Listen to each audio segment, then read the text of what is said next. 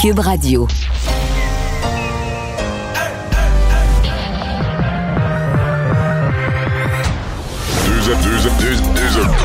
Deux animateurs cohérents, deux visions différentes.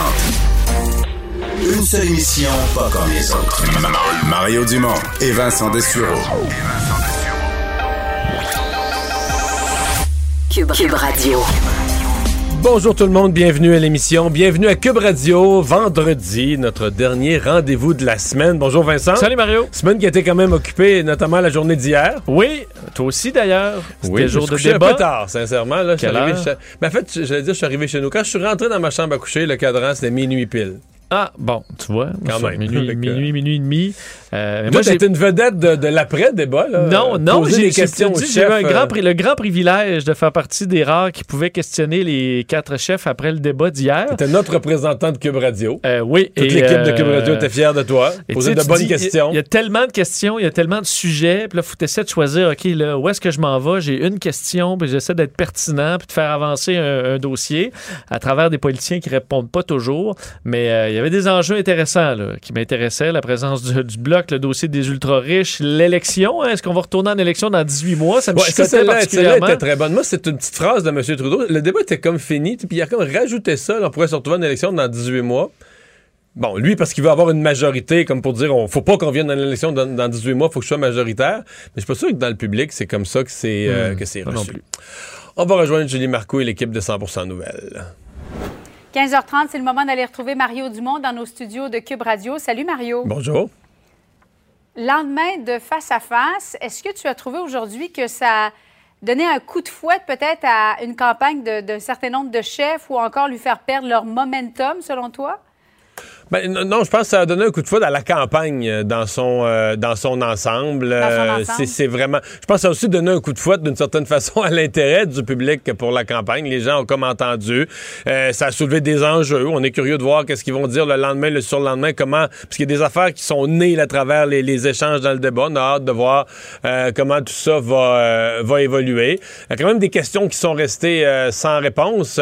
M. Auto en a laissé quelques-unes. M. Trudeau, la question, euh, par exemple, cette phrase qu'il a lancée, on sera encore en élection dans 18 mois. Euh, Qu'est-ce qu'il veut dire exactement par là? Est-ce qu'il veut dire que son... Mais c'est peut-être pour aller chercher une majorité parce Ah oui. que les Canadiens n'aiment pas ça retourner en élection aux 18 mois. C'est clairement pour ça. C'est clairement comme pour dire aux Ouais. gens, mettez-moi majoritaire. Et puis là, euh, ça va être la façon qu'il n'y a pas d'élection dans 18 mois. Mais je suis pas sûr que c'est comme ça que c'est reçu, là, dans la mesure où il déclenche des élections, que les gens trouvent déjà trop vite. Puis là, pendant le débat sur l'élection, que les gens auraient peut-être pas voulu, et il parle déjà que si c'est Ouais. minoritaire, on nous ramènera en élection dans 18 mois. Je, je comprends ce qu'il a voulu faire, mais je suis pas certain que la personne à la maison, assise à la maison, voit ça comme ça, là, qu'elle dit, ben voyons, il n'y Mais a pas... en même temps, Mario, moi, si tu permets, je, je me suis dit, il est honnête. Ils n'arrivent pas à s'entendre, les quatre. C'est impossible. Ils ne, ils ne s'entendent pas. Alors, euh, Ouais, la mais là, en campagne, oui. en- campagne ouais. en. En campagne électorale, c'est disons que c'est leur euh, c'est l'esprit même d'une campagne électorale de, de mettre les divergences à l'avant-scène. On veut que les gens choisissent, on veut que, on veut que les gens votent. Ouais. Donc pendant la soirée d'hier, ils mettent surtout l'accent sur leurs divergences. Par contre, durant les deux dernières années au Parlement, il n'y a rien que M. Trudeau a voulu Ça faire adopter et où il s'est pas trouvé un partenaire. là. Euh, Souvent, été le NPD, une couple de fois, ça a été le Bloc. Mais je veux dire, il, il- M. Trudeau a été capable de faire adopter son budget. Tout ce qu'il avait à faire adopter, était capable de le faire adopter. Donc, ils ont des points de convergence. Juste qu'en campagne électorale, t'as pas tellement intérêt à mettre les points de convergence de- à l'avant parce que là, tu, tu veux arracher les votes à l'autre. Donc, on met la loupe, évidemment, sur ce qui Ouais. différencie les partis. C'est absolument normal. là. Cri du cœur euh, du ministre euh, de la Santé, Christian Dubé, aujourd'hui, il a écrit une longue lettre euh, sur Facebook euh, où il dit euh, notamment qu'il faut arrêter de se dire quand est-ce que tout ça va se terminer. Arrêter de dire ça va être printemps 2022, euh, euh, d'écouter le docteur Fauci, mettre une fin, une date à tout ça en se disant il va falloir apprendre à vivre avec le virus, mais il va falloir trouver du monde, du personnel supplémentaire pour assurer là, au niveau du, du réseau de la santé. C'est toute une lettre. Euh, C'est loin d'être banal. C'est toute une lettre. Ouais. je, je regardais ça, puis je le relisais, puis je me disais... euh, il y avait un côté de moi, je me disais, c'est comme si peut-être qu'on est des privilégiés au Québec. C'est comme si c'est un des premiers leaders du monde, leader politique du monde. C'est pas, un- pas un chef de gouvernement, c'est un ministre de la Santé, mais c'est quand même une forme de leader politique, surtout dans, dans ce domaine-là, la santé. Et je me disais, c'est comme si... euh, c'est comme si c'est la vérité.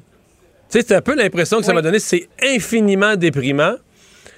Mais c'est comme si euh, il y en a un qui ose nous dire les choses telles qu'elles sont, tu sais.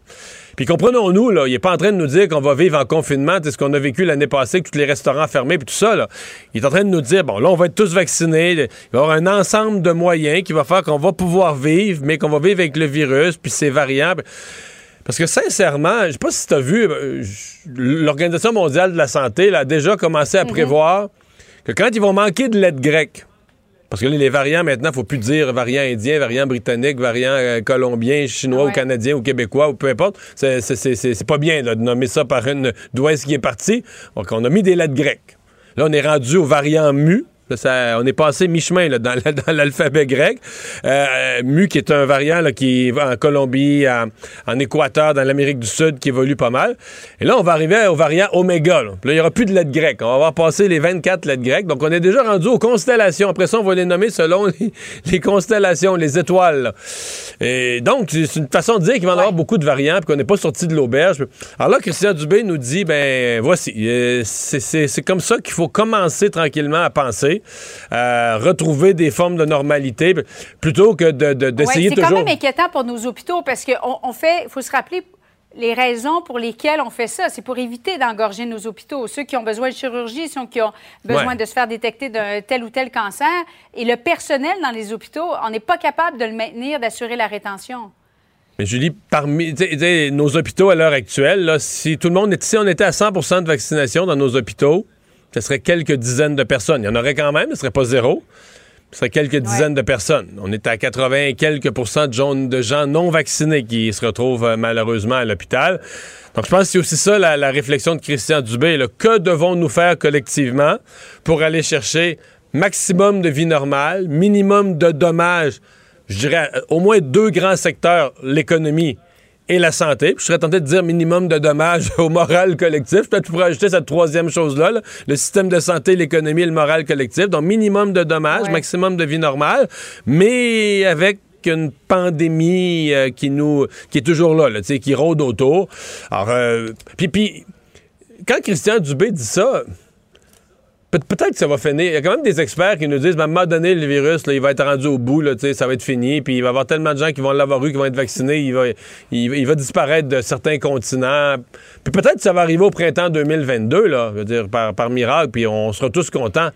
Mais je lisais la lettre de Christian Dubé, puis je me disais, on va peut-être peut-être rendu à Noël, tous les chefs de gouvernement de la planète vont avoir dit des choses semblables à leur population, c'est-à-dire une sorte, de vérité, une sorte de vérité froide, plate, euh, puis qui t'amène à changer un peu ta, ta, façon de penser puis ta façon de concevoir la suite des choses. allez vous faire vacciner. Oui. Parce que je ne sais pas si tu as regardé le tableau de bord, Mario, mais on a administré un peu plus de 8000 premières doses hier. Ça faisait quand même longtemps qu'on n'avait pas vu ça. C'est signe qu'il y a des gens qui étaient toujours récalcitrants, qui ont été finalement convaincus à aller chercher leur première Moi, j'ai eu les témoignages, je l'ai entendu, de propriétaires de gym, je l'ai entendu, de propriétaires de bars, des gens qui, ont entendu certains de leurs clients qui ont dit ben je voulais pas y aller mais tu sais euh, je, je, veux continuer à vivre normalement. Je pense que je dirais je pense qu'il y a une prise de conscience il y a des gens qui ne se sont pas fait vacciner et qui ont vu ça comme une petite décision. En disant, regarde, on a deux choix, se faire vacciner ou pas se faire vacciner.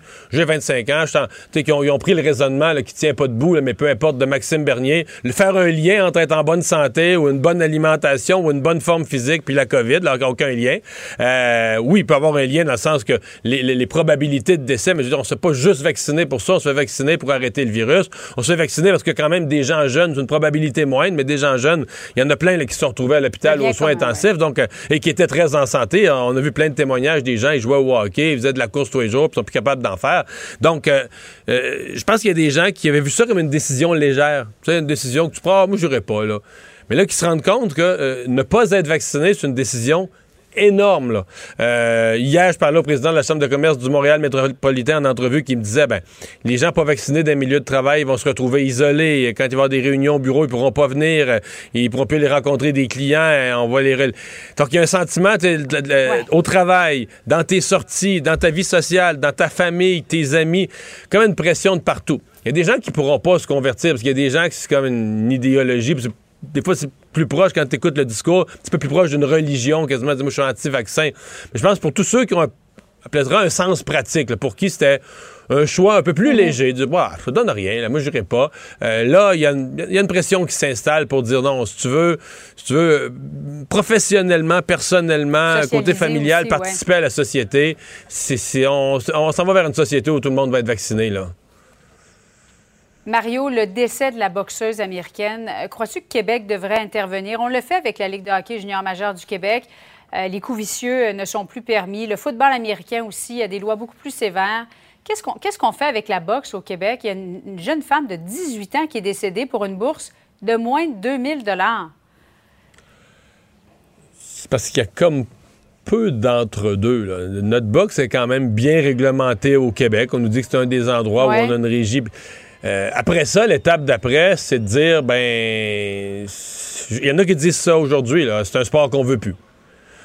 Mais euh, c'est pas le seul sport. Euh, tu sais, les sports extrêmes là, sont en. Je comprends que c'est pas des sports de combat, c'est pas des sports où le but c'est de frapper l'autre. Mais je veux dire, mettons, je vais t'en donner un sport que je trouve extrêmement dangereux, là, le vélo de montagne dans des, sentiers très difficiles où tu passes sur des roches mouillées. Il y en a du monde qui se ramasse à l'hôpital là-dedans, des blessures. Mais oui, mais le but, c'est pas de Non, je sais, je comprends. Le but, c'est pas ça. Mais la résultante, c'est quand même des blessures, puis des blessures graves, quelques décès, puis tout ça. Et ce que je veux dire, c'est que c'est pas des sports en perte de popularité. Là tous les sports extrêmes, tous les sports à fort taux de blessure sont à peu près tous en hausse forte de popularité. Donc la boxe, tu la situes où là-dedans? C'est pas simple. Certains disent, bon, si on essaie d'interdire la boxe, on va se retrouver avec de la boxe dans des, sous-sols à noirceur, là, une espèce de boxe en parallèle euh, illégale. Mais euh, bon, le coroner va faire enquête. Il y, a quand même des questions réelles. Euh, j'ai hâte de voir qu'est-ce que mhm. notre coroner du Québec va pouvoir faire au Mexique, parce qu'il y a une partie de l'enquête qui doit aller voir euh, quel sérieux avait, mis les médecins au Québec sur les, les, dommages qui avaient été causés par sa commotion cérébrale du printemps, etc. Est-ce qu'elle aurait dû venir au Québec puis combattre à cette, à cette date-là, au mois d'août? Donc, il y a des questions qui se posent. Est-ce que notre coroner pourra aller poser les questions du côté mexicain? Peut-être que oui, mais ça reste... Euh, ça reste une, tragédie et le monde de la boxe est certainement, certainement interpellé. Mais les solutions, c'est parce que tu arrives vite à interdire la boxe, puis sincèrement, je pense pas que ça va arriver. Là. Puis si tu t'interdis pas la boxe, même le casque, il y a des gens qui disent on devrait mettre le casque, même le casque, c'est pas une protection contre les commotions cérébrales. Là. Non, non, aux Olympiques, tu as plus de points aussi si tu mets l'autre KO. Fait que finalement, l'objectif, c'est toujours de, de mettre ton adversaire euh, sur, le tapis. Il y a la boxe, mais après ça, il, y a, le karaté, il y a d'autres sports aussi où il y a des, coups qui sont portés. Euh, peut-être pas autant de blessures graves, mais quand même, il y, a, une réflexion pas simple de ce côté-là. Mario, c'est vendredi, puis j'avais envie de te parler du Canadien parce que j'étais curieuse de t'entendre. Euh, tu sais que c'est demain la date limite, 4 septembre, pour que Marc Bergevin égalise l'offre ou pas des Hurricanes. Qu'est-ce qu'on fait avec Kotkaniemi? Est-ce que tu penses que le Canadien doit le payer plus de 6 millions de dollars? Ah, moi, je trouve ça bien triste parce que le Canadien, une de ses grandes difficultés, c'est qu'il n'y a presque pas de joueurs de son équipe qui ont été repêchés par le Canadien. Il n'y a plus de filière. Le Canadien n'est qu'un ramassis. Ça ne veut pas dire qu'on les aime pas, mais un ramassis de joueurs échangés ou ramassés. Il n'y a, plus de joueurs qui. Alors, lui, Kotkaniemi, c'est un des seuls qui a été repêché, qui vient vraiment du repêchage puis de la filière canadien, du Canadien. Ben, une fois que ça s'est dit, je ne vois pas comment on peut le garder. Je veux dire, c'est une pas de. quelqu'un vraiment qui veut donner plus de 6 millions? Si tu donnes 6 millions de Kotkaniemi, il va falloir que tu en donnes 30 à Suzuki. Là. Fait que, euh, en ce qui me concerne, il n'y a pas d'enjeu. Je vois aucune, aucun scénario. Donc, on doit le laisser partir? Ben, je vois aucun scénario où on pense même à donner plus de 6 millions euh, à Kotkaniemi. Moi, dans ma tête, moi, j'ai pas de nervosité j'ai pas de suspense pour demain. Euh, là. De la finale. Toi, tu penses que Marc Bergevin n'égalisera pas cette, offre-là? Ben, pour moi, ça, paraît, ça me paraît évident. Sinon, ça me prendrait tout un mhm. argumentaire pour me convaincre. Je trouve ça triste, mais c'est la vie. Là. C'est pas, ce serait pas raisonnable de, de, mettre tout cet argent-là sur la table, débalancer toute la masse salariale pour garder un joueur euh, qui n'a pas encore prouvé qu'il était une, la superstar qu'on espérait. Là. On ira voir donc demain. Euh, peut-être que ça va sortir au cours de l'après-midi. Euh, la décision donc du CH. Merci beaucoup, euh, Mario. Bonne fin d'après-midi à toi. Au revoir. Salut. Alors Vincent, dans les euh, autres nouvelles, allons du côté de l'est du Bas-Saint-Laurent où on cherche toujours en avec tous les moyens disponibles, des traces de Jake Côté, le petit bonhomme et de son ou de son père. Oui, les recherches qui, euh, qui ne sont pas arrêtées, hein, ça se poursuit euh, de plus belle pour une autre journée pour retrouver David Côté euh, et son fils Jake, bon, porté disparu bon, depuis maintenant les, les heures s'enfilent. entre autres, bon, c'est dans ce qu'on apprend, c'est que selon la Sûreté du Québec, on sait que là, le père tenterait d'assurer leur survie en forêt. On a eu quelques et, et aurait des connaissances en cette matière. Exact. On parle de connaissances assez approfondies en survie. Euh, il y aurait des éléments donc, qui permettent de croire qu'il serait en train de, bon, de, rechercher du matériel pour assurer sa survie, faciliter ses déplacements. Euh, contrairement à bon, ce que nous faisait croire euh, la découverte du VTT qu'il avait utilisé au départ. On s'est dit qu'il a peut-être pris une voiture pour quitter les lieux. Il semble que non. Mais je t'en parlais hier. Il n'y a, pas de voiture disparue. Là. Non, c'est ça. Il n'y a pas de concessionnaire automobile, il n'y a pas de lieu avec des grands parcs de voitures dans le bois en marge de Sainte-Paul. Ou de touristes enlevés. Euh, non, t'as pas de trace qu'un véhicule, que quelques véhicules soient, soient, disparus de nulle part. Donc. Euh, euh, il est possible, selon les policiers, qui euh, se soient déplacés à pied pour trouver des chalets, euh, des dépenses, chalets de chasse. moi, camp de chasse, moi, camp de chasse, c'est mon hypothèse numéro un. Camp de chasse, camp de pêche, plus camp de chasse. Là. Mais bon, les VTT de la police parcourent depuis plus de deux jours maintenant le secteur à leur recherche et des inquiétudes beaucoup parce que lui, un homme adulte en forme, peut bien passer deux nuits en forêt en, plein, bon, en plein mois de septembre, c'est pas trop grave. Mais pour un enfant de 3 ans, euh, ben hmm. là, on s'inquiète. Mais ce matin, le CN, je recevais euh, comme invité pour explorer ça, une vraie spécialiste qui donne des cours, une vraie spécialiste de la survie en forêt. Dit même un adulte à 12 degrés Celsius, dans une humidité de nuit, donc pas un 12 en plein jour, mais un 12 d'humidité de nuit, un adulte qui n'a pas d'abri, et qui a pas de gros manteau, qui est juste, on va dire, habillé, mettons, un pantalon, une chemise à manches longues, mais pas, pas, pas d'autres couches, euh, est en hypothermie. Là. Il shake de partout à la troisième heure. Là, je parle pas d'un petit bambin de 3 ans qui a moins de sang, moins de poids, moins de tout, là, mais un adulte à 12 degrés. Donc, ce matin, au moment où je parlais à cette dame-là, quelqu'un en régie me dit eh je viens d'aller d'aller sur le site présentement à Sainte-Paul, il fait 9, puis il pleut. Il y avait une pluie faible pluie, 9 degrés. Il avait fait 8 plus tôt dans la matinée. Et on comprend qu'ils font pas de feu à ciel ouvert. Là, Ils peuvent pas faire de feu parce que là, il y a des hélicoptères. Euh, on va souhaiter, rendu là, qu'il y ait un chalet. Qu'il y ait un camp de chasse, là. Effectivement. C'est ça l'espoir. Euh. Euh, mais on se dit, moi, je me dis, les policiers, quand même, dans le secteur, connaissent un peu la position, font le tour des chasseurs, vous des caches dans le coin. on doit faire le tour tranquillement, pas vite, de tous les endroits. Là. Sûr que lui, s'il entend des quatre roues s'en venir ou l'hélicoptère, il peut quand même savoir aussi puis se déplacer. Mais à un moment donné non, non, c'est inquiétant. fait le tour des endroits. C'est inquiétant, puis c'est aussi l'aspect, euh, comment dire, l'aspect psychologique du petit bonhomme, là. Parce que, bon, t'as un élément qui peut être vu comme rassurant à ton père. C'est le seul, même si son père n'est plus rassurant vu de notre œil à nous, mais pour un enfant de 3 ans, il ne sait pas. Donc, son père est un facteur rassurant. Mais pour le reste, là, son père doit être très nerveux. Donc, eh ben, nerveux dans le sens de énervé, stressé. Un enfant sent ça. Les enfants sentent tout, là. Ils sentent ce stress-là. Euh, après ça, ben là, tout le reste, la foi, la, faim, je veux dire, l'absence de nourriture, le froid, tu sais, mets tout ça bout à bout, là. L'enfant doit être dans un état physique, mais dans, le meilleur des scénarios, là, où, il est encore vivant, il doit être dans un état physique et psychologique assez inquiétant, là. C'est pour ça que, d'ailleurs, la Sûreté du Québec a l'aide de la GRC, des Forces armées, alors un déploiement euh, immense pour essayer de les. Ouais, à un moment donné, tu dis, on peut avoir plus. Une fois que l'armée est là, tu peux pas avoir plus de moyens, tu peux pas avoir plus d'outils de travail, de recherche. Euh. Des avions, des hélicoptères avec tout ce qui est de détecteurs, de chaleur, et compagnie pour essayer de trouver des indices. Mais euh, pour l'instant, toujours rien. Quoi qu'on peut penser, s'ils ont eu des éléments, là, comme quoi ils recherchaient du matériel, c'est qu'ils ont probablement. Vu une trace de son passage, ce qui les amène peut-être tranquillement vers eux. On va le souhaiter parce que les, euh, journées s'accumulent. Euh, on a parlé tout à l'heure de la mort de Jeannette euh, Zacharias Zapata. Euh, il y a eu tôt ce matin l'annonce du gouvernement d'une enquête du coroner. Oui, c'est la ministre de la Sécurité publique du Québec, Geneviève, Geneviève Guilbeault, qui l'a fait ce matin, d'ailleurs en offrant ses pensées à la famille, aux proches de la boxeuse.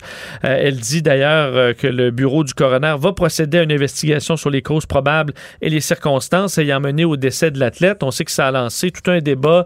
Euh, fait, faut dire déjà les blessures. Le débat est entamé au Québec et là, ce décès confirmé hier à l'hôpital du Sacré-Cœur de Montréal vers 15h45. On a confirmé euh, qu'après, bon, euh, que, la, boxeuse est décédée après avoir été plongée dans un coma, artificiel depuis son combat de samedi dernier au stade IGA, là, gala du groupe Yvon Michel. et ce matin, tu parlais avec Enrico Ciccone, député de Marquette, critique libéral en matière de sport, connaît bien ce milieu-là. Je vais vous faire un extrait. Je vais commencer très directement euh, avec toi en disant euh, qu'il va falloir faire quelque chose et vite. On l'écoute il faut absolument agir. Là. Il faut absolument agir parce que quand on regarde l'historique justement de la loi euh, de la régie de la Cour des courses et des jeux, n'a pas été changé, amendé depuis 1990. On sait que la science du sport évolue euh, à, chaque jour. On sait qu'il y a des données maintenant euh, qui sont quand même assez importantes sur les commotions cérébrales, des données également médicales. Et aujourd'hui, mais il faut, il faut les prendre en considération. Mais il c'est quand même ce qu'il dit est quand même politique dans le sens qu'il se rend pas à dire qu'il faudrait abolir la boxe. Mais tu sais la, la, boxe c'est un sport qui vise à se frapper là. Oui. Au corps ou à la tête. Oui. Puis il n'y a pas de il y a pas de faux fuyant. Une des il y a peut-être quelques affaires qui pourraient être faites, mais toute la question des arrêts de l'arbitre. Donc, ça, c'est une des choses arrêter le combat plus tôt. Oui. Quand un boxeur se défend peu ou pas assez, tout ça. Que les Par... médecins puissent intervenir plus vite aussi. Oui. Par contre, quand euh, on a eu déjà bien des occasions où le boxeur perdant était furieux contre l'arbitre. Oui. Arrivé... Ben, Parce que là, contre... à l'inverse, quand l'arbitre pense que là, l'autre va dire, ah ben là, moi, je me défendais pas, je le laissais, je le laissais se fatiguer, me frapper 4-5 coups, j'étais sur le bord de répliquer, puis oui. d'arrêter le combat. Mais ça, c'est dans la culture. Ça, c'est à changer parce que je lisais un médecin qui faisait des combats euh, ringside là, aux États-Unis, euh, un neurologue en plus, et qui disait, moi, quand j'arrêtais des combats, là, voyant des, des indices, là, puis je suis pas, pas dans le cerveau de la personne, je suis pas capable de savoir s'il y a une hémorragie, mais on va donner des éléments qui nous portent à arrêter le combat. Et dit, j'ai jamais vu ce niveau d'agressivité-là. Tout le monde se retourne vers moi. Les deux boxeurs, incluant celui que j'essaie de protéger, sa famille, son entraîneur, les gens qui me huent. Donc, il y a un bout où, là, il, la culture, faut accepter la ça. La culture que... de la boxe, c'est ça. C'est ouais, que faut que ça arrête. Pas, on peut pas te déclarer perdant si t'es pas perdu, là, si t'as pas mis le genou à terre. Ou... Ça, il faut aussi les. Euh, il faudra voir dans, dans ce dossier-là, mais dès les sacs de sable, là, amener des opposants pour se faire battre, ce qu'on a déjà vu dans des. Je dis pas que c'est le cas dans ce gala-là, mais des gens qui euh, s'en vont, s'en vont là ça, pour se faire casser la gueule, c'est déjà arrivé aussi. Pour un montant d'argent. Mais ouais. ça, on jure que ça se fait plus, là du côté des promoteurs, tu sais, on dit ça, c'est de l'ancienne. Maintenant, les gens qu'on recrute, euh, ils font partie de fédérations, comme au Mexique, il y a des fédérations, des écoles d'entraînement, etc. Mais cette Mais il y aura dans une éventuelle enquête du coroner, euh, on va aller là, là. c'est de voir est-ce que cette boxeuse était vraiment euh, adéquate là, pour faire ce combat. On va aller au fond des choses. D'ailleurs, euh, demandait euh, M. Ciccone, peut-être même la tenue d'une commission d'enquête. Je sais pas s'il faudra aller. Euh, Mais il a dit qu'il faut d'abord laisser ouais. aller l'enquête du, du, du, coroner. Du coroner. Mais pour aller plus loin sur ce sujet, mais sur un peu un autre angle, l'angle de, de, ce que vit Marie-Pierre Roule, d'être celui qui, dans un sport euh, où tout le monde est consentant d'être sur le ring, euh, tu, tu, tu, donnes des coups pour gagner, mais finalement, euh, ça cause de la mort. On va parler à Serge Amiotte, ex-journaliste, co-auteur du livre Mon père Gaétan, Gaétan Hart. Serge Amiotte, bonjour. Salut Mario. Parce que euh, vous avez fait euh, un livre sur Gaétan Hart, bon, bien connu dans le monde de la boxe, mais peut-être certains ont oublié ça. Il l'a vécu, lui, ce, ce, cette situation-là. Hein? Oui, il l'a vécu euh, le 20 juin 1980. C'était une soirée de boxe mémorable au stade olympique. C'était la, soirée où Roberto Duran se battait contre Sugar Ray Leonard. C'était gros, là. C'était vraiment gros. Et, et se battait en préliminaire contre un boxeur du nom de Cleveland Denny. C'était le troisième combat entre les deux gars. Euh, Denny avait gagné le premier, Hart avait gagné le deuxième par décision partagée. Et là, c'est au stade olympique, un 10 rounds. L'arbitre s'appelle Rosario Bayarjon. C'est important le nom, là, OK? Rosario Bayarjon est l'arbitre. Le combat est vraiment égal. On s'en va en dixième ronde, le combat est égal. Et là, euh, Cleveland Denny, il est un petit peu moins bon que dans les autres rondes et Gaétan en profite. Gaétan le frappe beaucoup. À un moment donné, Bayarjon hésite à arrêter le combat. Il a attendu un petit peu. Et là, Gaétan continue à frapper dessus. Et Cleveland Denis est tombé au sol, il ne s'est plus jamais relevé. Il est mort 16 jours plus tard à l'hôpital Maisonneuve-Rosemont. Il avait un bébé de 5 mois. Et, un gars de 24 euh, ans.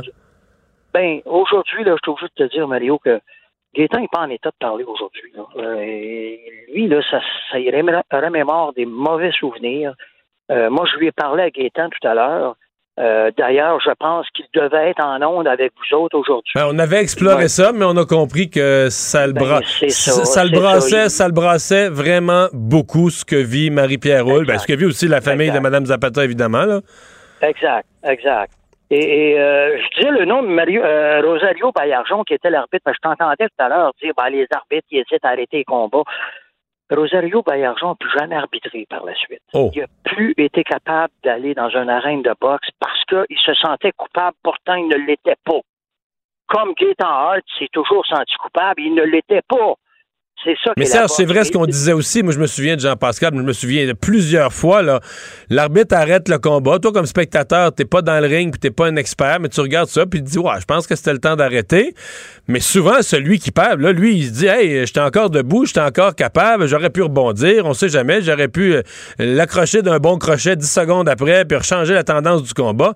Celui qui se fait mettre défait là, qui se fait euh, qui se fait placer le, perdant du combat par une décision euh, va toujours la trouver euh, prématurée là, cette décision là. Si vous allez sur YouTube, vous allez voir un combat de Cassius Clay de, de, Mohamed Ali. Je pense qu'il s'appelait Mohamed Ali à ce moment-là. Oui. Et, et c'était un combat de championnat du monde et il avait utilisé le rope dope. C'est-à-dire que lui, il se mettait dans les câbles et se laissait frapper. Mais à tour de bras, Sauf que son adversaire s'est épuisé et Mohamed Ali a gagné. Donc, ce que tu viens de dire, c'est vrai, Mario. Il y en a qui vont se laisser frapper volontairement pour épuiser leur adversaire. Mais comment tu fais pour juger ça? Je ne sais pas. Mais vois-tu, je vais vous ramener en 1980. Euh, Cleveland Denny avait 24 ans, Gaetan Hart avait 27. Cleveland Denny avait combattu 14 fois auparavant Gaétan Hart plus de 65 fois. Wow, ça, c'est de ça, ça se fait plus aujourd'hui, là. Ben, c'est ça. Des combats aussi rapprochés dans le temps.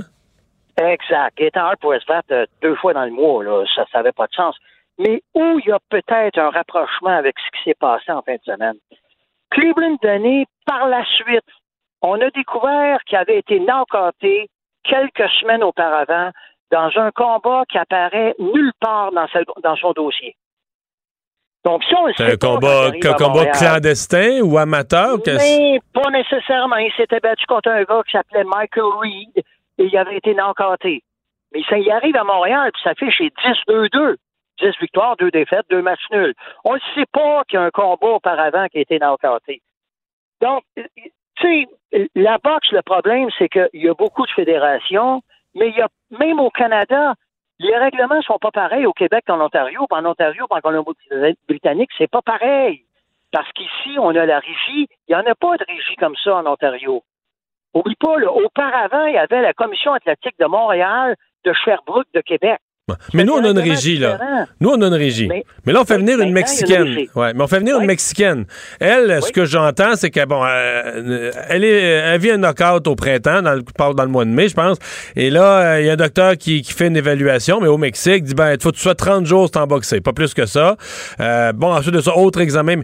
Nous, au Québec, là, on, se fie quoi, à un jugement, un examen médical ben, du Mexique. C'est ça. C'est ça qu'est l'affaire. On n'a pas le choix. On est obligé de se fier à ce qui se passe dans les autres pays, puis il va avec la bonne foi des gens, puis tu peux te tromper. Tu sais, en 80, il s'était trompé avec, euh, avec Cleveland Denny. Il y a un combat que les gens ne savaient pas qu'il avait disputé puis qu'il avait perdu c'est peut-être la même chose pour elle. C'est ça qui est le problème. Je ne pense pas qu'on doit blâmer les promoteurs, les organisateurs, les gérants. C'est pas eux à blâmer, c'est le système qui est comme ça. Puis le diable de système fait en sorte que il y en a qui laissent leur peau dans l'arène. Puis, puis euh, moi, pour avoir, pour avoir vécu le, décès d'un de mes enfants, c'est les gens qui restent qui souffrent. La pauvre Marie-Pierre Houle, là, c'est pas drôle pour elle, là c'est vraiment. ouais, ben, revenons, à, ouais, revenons à cet aspect-là, Gaëtan Hart. Euh, je vais le découper, l'épisode. Les cinq jours. Parce qu'on dit que Denis a été probablement dans une espèce de coma artificiel ou le même genre de, situation pendant cinq jours. Comment 16 jours. 16. 16, OK, 16 jours. J'avais entendu 5, ça change rien. La, question est la même. Comment il les a vécus? Parce qu'en écrivant sa biographie et tout ça, comment il les a vécus, Gaëtan Hart, ces jours d'attente-là? Parce que lui, il devait penser à ça. Durant ces 16 jours-là, il devait penser à ça à longueur de journée. Qu'est-ce qui va arriver? Qu'est-ce qui va arriver? Mais, mais ce qui arrivait, c'est qu'il y avait des rapports de l'hôpital qui étaient souvent contradictoires. On dit à un moment donné qu'il a pris du mieux, ça va mieux, il s'est réveillé un petit peu. Sa mère disait qu'il avait fait des gestes ici et là il y avait beaucoup de gens qui parlaient, mais c'était c'était pas clair tout le temps. Et là, à un moment donné, lorsqu'on lorsqu'on a demandé à la famille de venir de New York, ben là, on s'est rendu compte que c'était fini. Mais lui, le problème, c'est pas seulement pendant ces 16 jours-là, c'est par la suite. Il a été au salon funéraire à la Chine. Et, la mère de Cleveland Donné le, le, le reçu euh, comme un chien d'un jeu de quilles. Le pauvre, le pauvre Gaétan s'en allait là. Euh, de bonne sa, foi. Sa, ceinture de champion sur le, corps de Cleveland Denis, la, la mère criait, c'était vraiment pas drôle. Euh, lui et, lui se sentait tellement coupable. C'était vraiment épouvantable ce qu'il a vécu là. Et par la suite, inutile de dire que le moindrement que le décès de Cleveland Denis a été annoncé, là, les journalistes se sont mis à sa poursuite il y avait des gens qui allaient à sa porte, des journalistes qui allaient à sa porte. Eh, eh, est-ce qu'il s'est adressé à la presse? Est-ce qu'il a donné des entrevues à ce moment-là? Il a donné quelques entrevues, mais le pauvre, lui, tout ce qu'il disait, puis il avait raison. Il disait, ben, c'est ça la boxe. On n'est pas là pour tuer l'adversaire, mais des accidents, ça arrive. Et souvent, ce qu'il disait, c'était mal interprété. C'était comme si de rien n'était. Mais c'était pas ça. Lui, il n'était pas capable de s'exprimer autrement.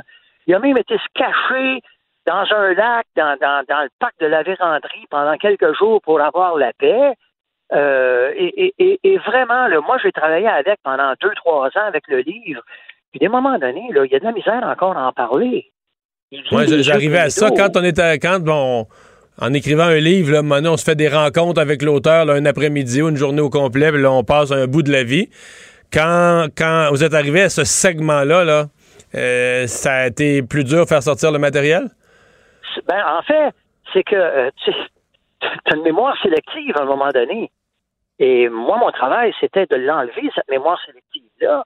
Et, euh, tu sais, c'est difficile pour lui de dire, quand Danny était, était couché au sol, il dit, moi, je sautais de joie. C'est difficile de dire ça après, quand tu apprends qu'il est décédé, le gars qui était au sol. Tu sais, je suis sûr que Marie-Pierre Hull a fait la même chose quand il a gagné.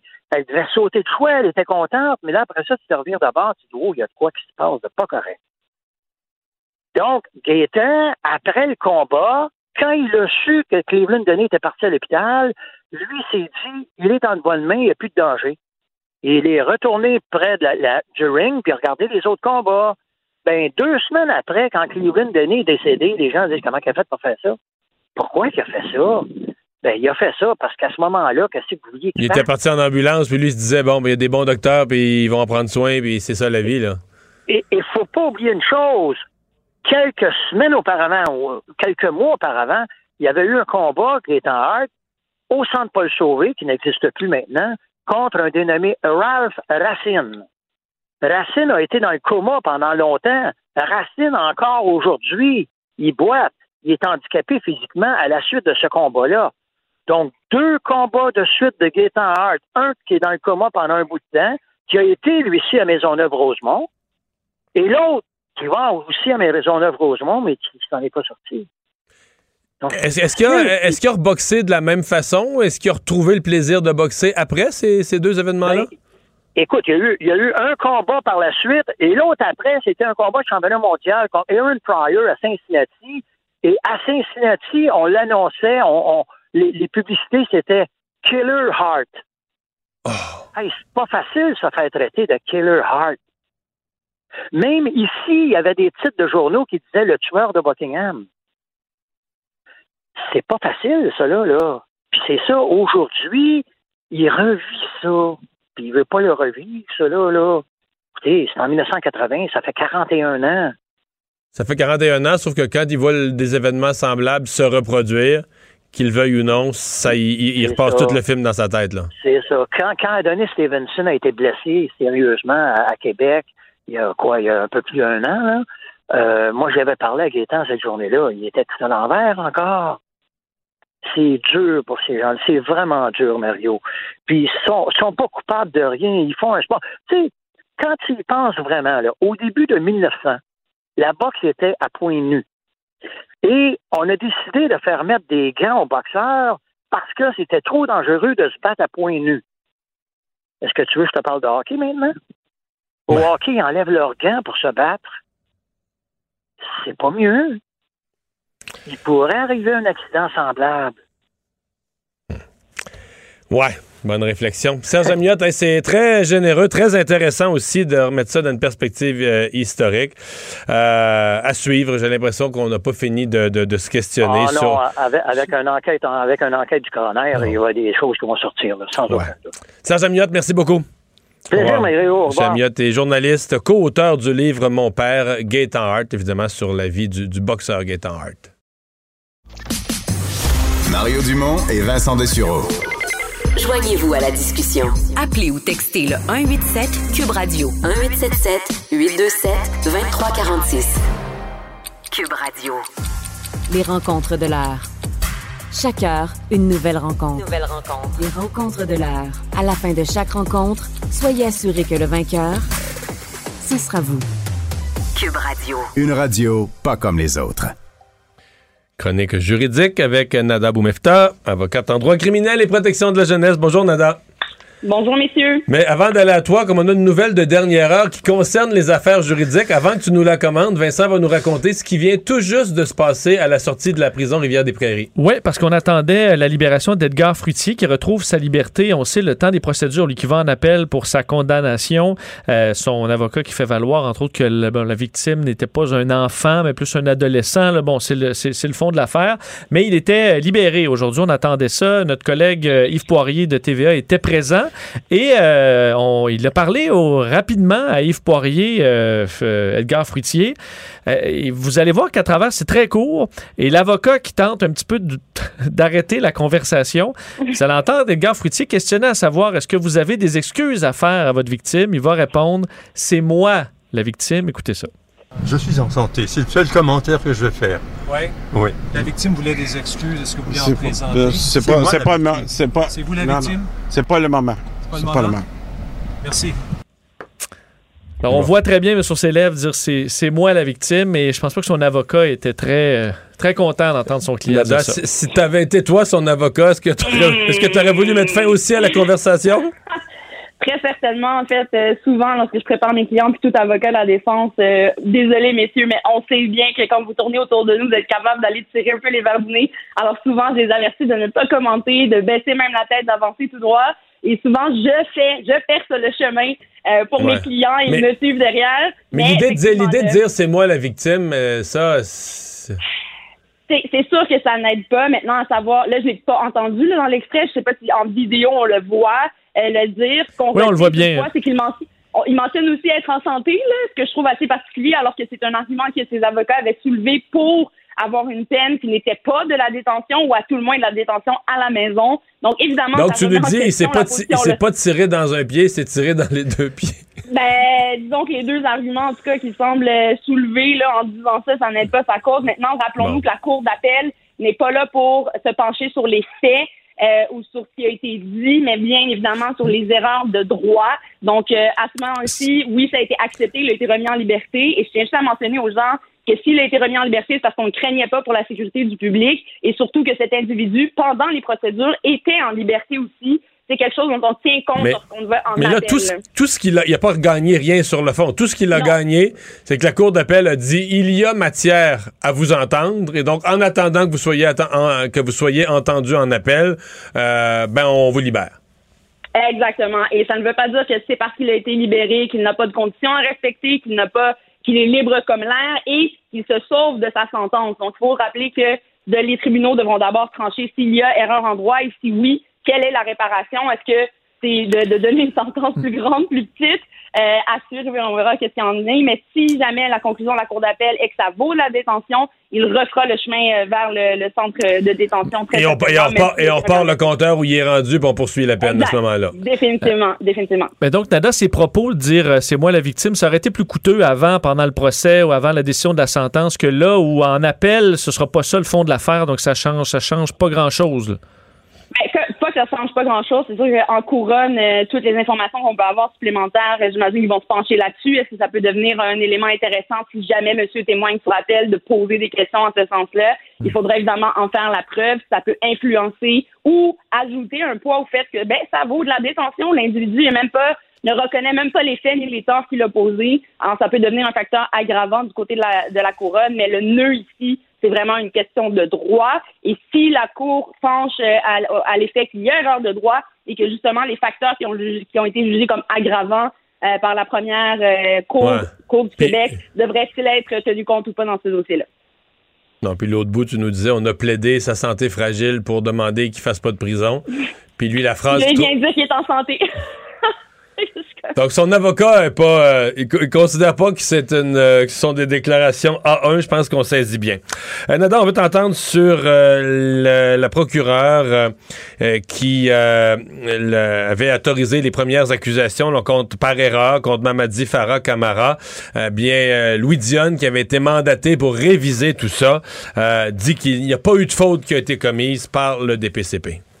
En fait, ce qu'on souligne, c'est que au moment des accusations, le DPCP avait la conviction d'accuser la bonne personne. C'est sur cet euh, critère-là sur lequel on s'est basé et on se dit que le procureur qui a autorisé ça a bien fait dans les circonstances. Maintenant, la question qui se pose est beaucoup plus large, à mon avis. On s'est demandé s'il y a eu du profilage racial, c'est-à-dire est-ce que le policier qui a mis M. Camara sur la liste des suspects, quand la décision de groupe s'est prise que c'était lui le suspect numéro un, est-ce qu'on s'est basé sur sa couleur de peau ou non? À mon avis, on ne voit pas de profilage racial et c'est ce que conclut l'enquêteur aussi euh, dans le dossier. Mais ça ne veut pas dire qu'il y a eu maltraitance, qu'il n'y a pas eu maltraitance policière et qu'il n'y a peut-être pas eu du racisme systémique dans la façon dont on a traité M. Camara une fois qu'il est entré dans le système de justice. Et là, j'aimerais Oh, rappeler aux gens que oui, c'est très important, Mario, parce que la façon dont les policiers l'ont arrêté, par exemple, la façon dont ils ont été fouillés son appartement, la manière dont ils se sont adressés à lui, là, est-ce qu'il y a une question à se poser? Si ça avait été un homme blanc, est-ce que l'arrestation aurait été différente? Et faisons un parallèle avec des gens qui étaient en train de battre leurs femmes là, au moment où les policiers sont arrivés et sont capables de les sortir menottés sans, euh, sans avoir de gestes brutaux ou de mettre à l'envers leur appartement, alors qu'ici, on comprend que Mamadi Camara a même reçu des coups de la part des policiers. On a mis euh, saccager son appartement également et n'oublions pas le temps de détention qu'il a fait euh, sans être l'accusé en tant que tel. Évidemment, beaucoup d'informations sont retenues parce qu'il y a quand même un accusé dans cette affaire-là en ce moment qui fera face à ces chefs d'accusation qui sont quand même très sérieux et contre euh, un policier euh, des forces de l'ordre.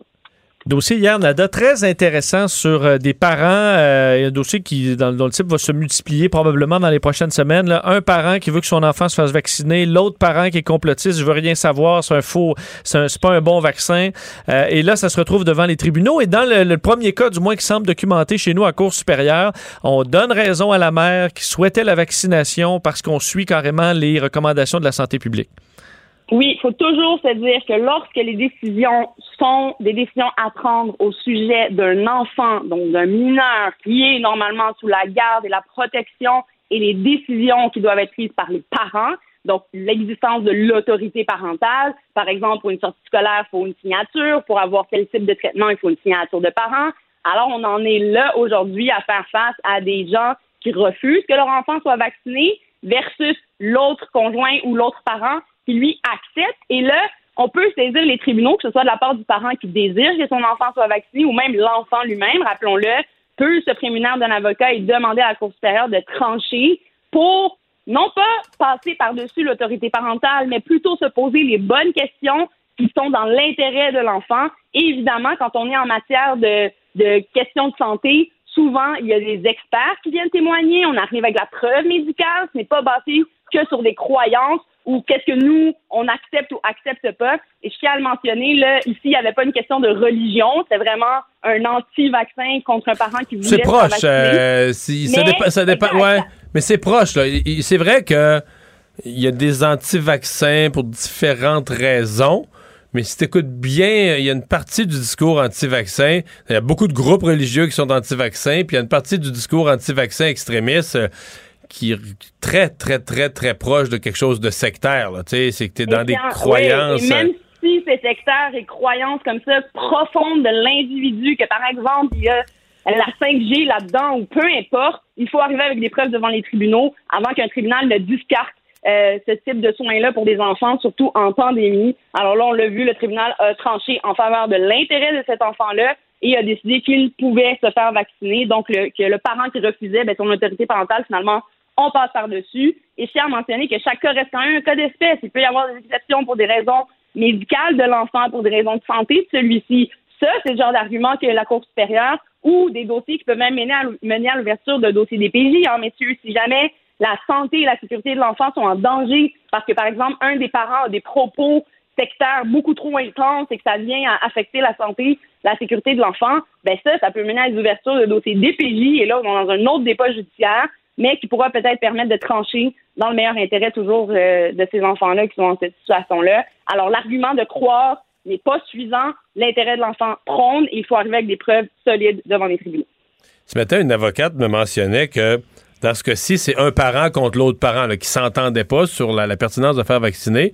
On me disait que un enfant dont les deux parents seraient anti-vaccins, mais que lui, l'enfant, veut se faire vacciner, que ce soit parce que ses amis sont vaccinés, il veut faire son sport, il veut participer à ses activités sportives à l'école, il veut pas être exclu, ou parce que lui a fait ses propres lectures et il pense que ce serait préférable pour se protéger de la COVID, que l'enfant pourrait, devant les tribunaux, se faire vacciner, c'est-à-dire que le, tribunal pourrait l'ordonner à l'encontre de la signature de, de ses deux parents-là. Oui, et on, l'a vu là, en début justement de, cette imposition-là à venir du passeport vaccinal, etc. Les questions sont déjà posées. Et tiens à mentionner que oui, un enfant a le droit de parole. Normalement, 14 ans et plus, c'est l'âge de consentement. Donc, à 14 ans et plus, sans en parler à papa, maman, un enfant a le droit d'aller voir un médecin puis de prendre le vaccin. Ok, Donc, ça peut se faire sans l'autorisation d'un tribunal ni personne, juste avec le consentement de l'enfant. Mais quand on parle de gens plus jeunes, 12 ans, 13 ans et compagnie, euh, effectivement, il faut passer par euh, les tribunaux pour trancher s'il a le droit ou pas avoir accès à ce type de, traitement-là. Évidemment, vous comprendrez que l'idée de protéger les jeunes enfants, mais aussi permettre une certaine liberté. Euh, je reviens souvent à l'exemple de l'avortement, mais les jeunes de 14 ans et plus qui se retrouvent dans cette situation-là et qui veulent le faire sans que les parents soient avisés, ben, c'est le parfait exemple de soins de santé dont on n'a pas besoin de passer par l'autorisation parentale. Mais autrement, si ça affecte, par exemple, l'école, les divertissements, donc encore plus que juste la santé de l'enfant, je pense que ça amène des arguments supplémentaires devant les tribunaux et les enfants, oui, ont une voix et peuvent être demandés d'être représentés par avocat pour laisser un tribunal trancher dans leur intérêt. Nada, merci, bonne fin de semaine. Merci, bon long week-end. Le remède à la désinformation. Le remède à la désinformation. Mario Dumont et Vincent Dessureau. Cube Radio. Alors, euh, il y a un paragraphe du programme des conservateurs euh, qui est ressorti hier du débat euh, du face-à-face -à, TVA. on va en discuter avec Nathalie Provost, survivante de Polytechnique, porte-parole de Poly se souvient. Bonjour. Bonjour. Et euh, bon, paragraphe qui dit, puis là, les conservateurs renvoient un communiqué aujourd'hui pour l'interpréter en disant, ben là, on referait une interdiction, mais paragraphe dit qu'on élimine la loi sur euh, la loi qui a été votée sur les armes d'assaut. Euh, ça, ça, vous dit quoi d'abord? Est-ce que cette loi-là vous satisfaisait? Ben évidemment qu'on est content qu'il y ait eu la, la, la, la, prohibition. Donc c'est pas une loi, c'est un arrêté en conseil. Oui, on était content. Euh, on trouvait que le projet de loi euh, qui a été déposé en mars euh, n'allait pas assez loin au niveau du retrait complet des armes des mains des Canadiens. là, la promesse libérale le fait. Fait que à ce niveau-là, on continue d'avancer. de notre point de vue, les libéraux continuent d'avancer dans la bonne direction. C'est long, ça demande de l'effort, mais on avance. Hmm. Mais euh, les conservateurs, est-ce que ce paragraphe-là vous inquiète? Est-ce que vous dites, bon, euh, est-ce que vous avez confiance dans leur euh, la volonté de le, de, réécrire? En fait, les conservateurs, vous me parlez bien des conservateurs, le paragraphe des conservateurs, ça nous, c'est dramatique parce qu'ils servent la sémantique pour induire en erreur les Canadiens. il y a eu, il y a de très nombreuses années, un, bannissement des armes automatiques. Et quand ils disent qu'ils vont maintenir cette prohibition-là, ben en fait, ça dit pas que ce qu'ils vont ce qu'ils vont faire, c'est maintenir le, ce qui a été pris il y a longtemps, mais la décision euh, qui a été euh, prise en mai 2020 sur les armes de type d'assaut, comme la R-15, comme le Ruger Mini 14 qui a été utilisé contre moi euh, par Marc Lépine et mes consoeurs, comme les armes qui ont été utilisées autant par Alexandre Bissonnette euh, ces armes-là ne sont pas reconnues comme des armes qui doivent être bannies par les conservateurs. Euh, quand ils disent qu'ils veulent revoir la classification par une, classification simplifiée, en fait, toutes les armes deviendraient non restreintes, incluant la R15. Euh, c'est extrêmement dramatique et parce qu'ils jouent sur les mots, euh, ça peut donner l'impression euh, qu'ils sont remplis de bonnes intentions. mais on sait très bien, puis on a accès à certains des blogs, à certains des sites des gens du gun lobby, et eux autres, ils sont hyper satisfaits de ces positions-là parce qu'ils savent que ce que ça veut dire, c'est de moins en moins de limites, de plus en plus euh, de possibilités pour eux d'avoir comme arme non restreinte des armes qui sont essentiellement désignées, euh, destinées pour tuer. Là, des, c'est, des, c'est des répliques d'armes militaires. À quoi on est très, inquiet de la position euh, conservatrice et on est très découragé de, de, de, des cachettes qu'ils font derrière les mots. Ils se cachent derrière des mots. Euh, puisqu'ils disent dans le communiqué aujourd'hui que c'est, ce sera un travail à, refaire ou à reprendre, etc. Euh, euh, qu'est-ce que vous demandez comme engagement d'ici la fin de la campagne concernant, disons pour la partie qui n'est pas écrite, pour la partie de travail futur, mais qui, qui, reste dans l'inconnu, vous demandez quoi à M. O'Toole comme engagement? Ben moi, M. O'Toole, j'y parle même plus parce que j'y crois pas. Vous savez, les conservateurs et, les gens qui pensent la plateforme conservatrice sont des gens du gun lobby, sont des gens qui tout ce qu'ils cherchent, c'est les mots pour cacher aux Canadiens leur réelle intention, c'est-à-dire de rendre de plus en plus facilement accessibles des armes qui sont aujourd'hui restreintes.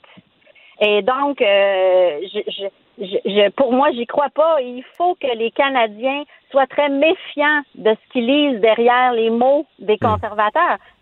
Donc, je leur demande pas, je le sais. Et on est capable, on a suffisamment de connaissances sur les systèmes de classification d'armes au Canada, sur ce que signifie tout ça dans l'équipe de police souvient. Vous savez, ça fait 32 ans qu'on étudie tout ça. Euh, il y en a parmi nous qui sont très connaissants et c'est terrible les promesses qu'il y a là. C'est très dangereux pour la sécurité des Canadiens, de mes enfants, de vos enfants, puis de nos petits-enfants. C'est très, très, très sérieux. Ouais. Vous dites, euh, le, vous n'étiez pas satisfait du projet de loi libéral, mais disons l'engagement libéral dans cette campagne de le, de, le modifier, ça, ça vous, ça vous satisfait? Mais vous trouvez pas ça ben, vous trouvez pas ça suspect qu'on a déposé dans le mandat un projet qui est pas satisfaisant, mais que là on dit par contre si on est réélu, là on va faire les changements, on va le rendre satisfaisant, c'est pas un peu suspect? Oui, euh, ça nous inquiète puis on espère qu'on va pouvoir faire confiance. Mais entre quelque chose qui est une catastrophe pour les Canadiens et quelque chose qui continue de proposer des avancées, ben je vais encore miser sur l'espoir parce que sinon je recule pour toujours. C'est et, moi là dans 10 ans là, je vais avoir 65 euh, ans, ça va faire 40 ans les événements. Je vais être prête à reprendre la bataille dans 10 ans et, et, ça ça n'a pas de bon sens. Donc aujourd'hui, les ce qu'on comprend, c'est que les libéraux ont fait amende honorable du projet de loi C21 et nous ce qui, qui est écrit dans leur programme et ils sont beaucoup plus spécifiques qu'en 2019. Euh, il parle des chargeurs à haute capacité. Il parle de le, mot le mot obligatoire est, clairement écrit. Le, le, mot rendre inopérante de manière permanente est clairement écrit. Ben oui, ça, ça donne ça donne espoir. C'est vrai que l'amour vit peut-être d'espoir là. Euh, puis on espère vraiment, je répète le mot espoir, qu'on on a le on peut avoir confiance, mais j'aime mieux J'aime mieux vivre d'espoir et espérer que mes enfants vont vivre dans un Canada où ils vont se sentir en sécurité et où ils auront pas trop peur des armes de style d'assaut que dans un pays rempli de mensonges par un gouvernement conservateur qui va légaliser et rendre beaucoup trop facilement accessibles des armes terriblement destructrices. Et quand il dit qu'il va militer contre les gangs de rue, quand il dit que depuis que les libéraux, la hausse des, euh, des, criminalités par armes, c'est aussi depuis 2012 une hausse qui est reliée à la destruction du registre des armes d'épaule. Ça, il le dit pas, mais je pense qu'il faut qu'on. Mais là, là, je suis obligé de vous arrêter. ce qu'on a vécu à Montréal comme montée importante, c'est les armes de poing, c'est les armes de contrebande. La crise présentement à Montréal. C'est pas une crise de c'est pas une crise de fusil de chasse. Avez raison. Vous avez raison. Je le, je vous l'accorde pleinement. Puis je dis pas qu'il n'y a pas de problème de contrebande. Puis je dis pas qu'il n'y a pas de problème avec les armes de poing.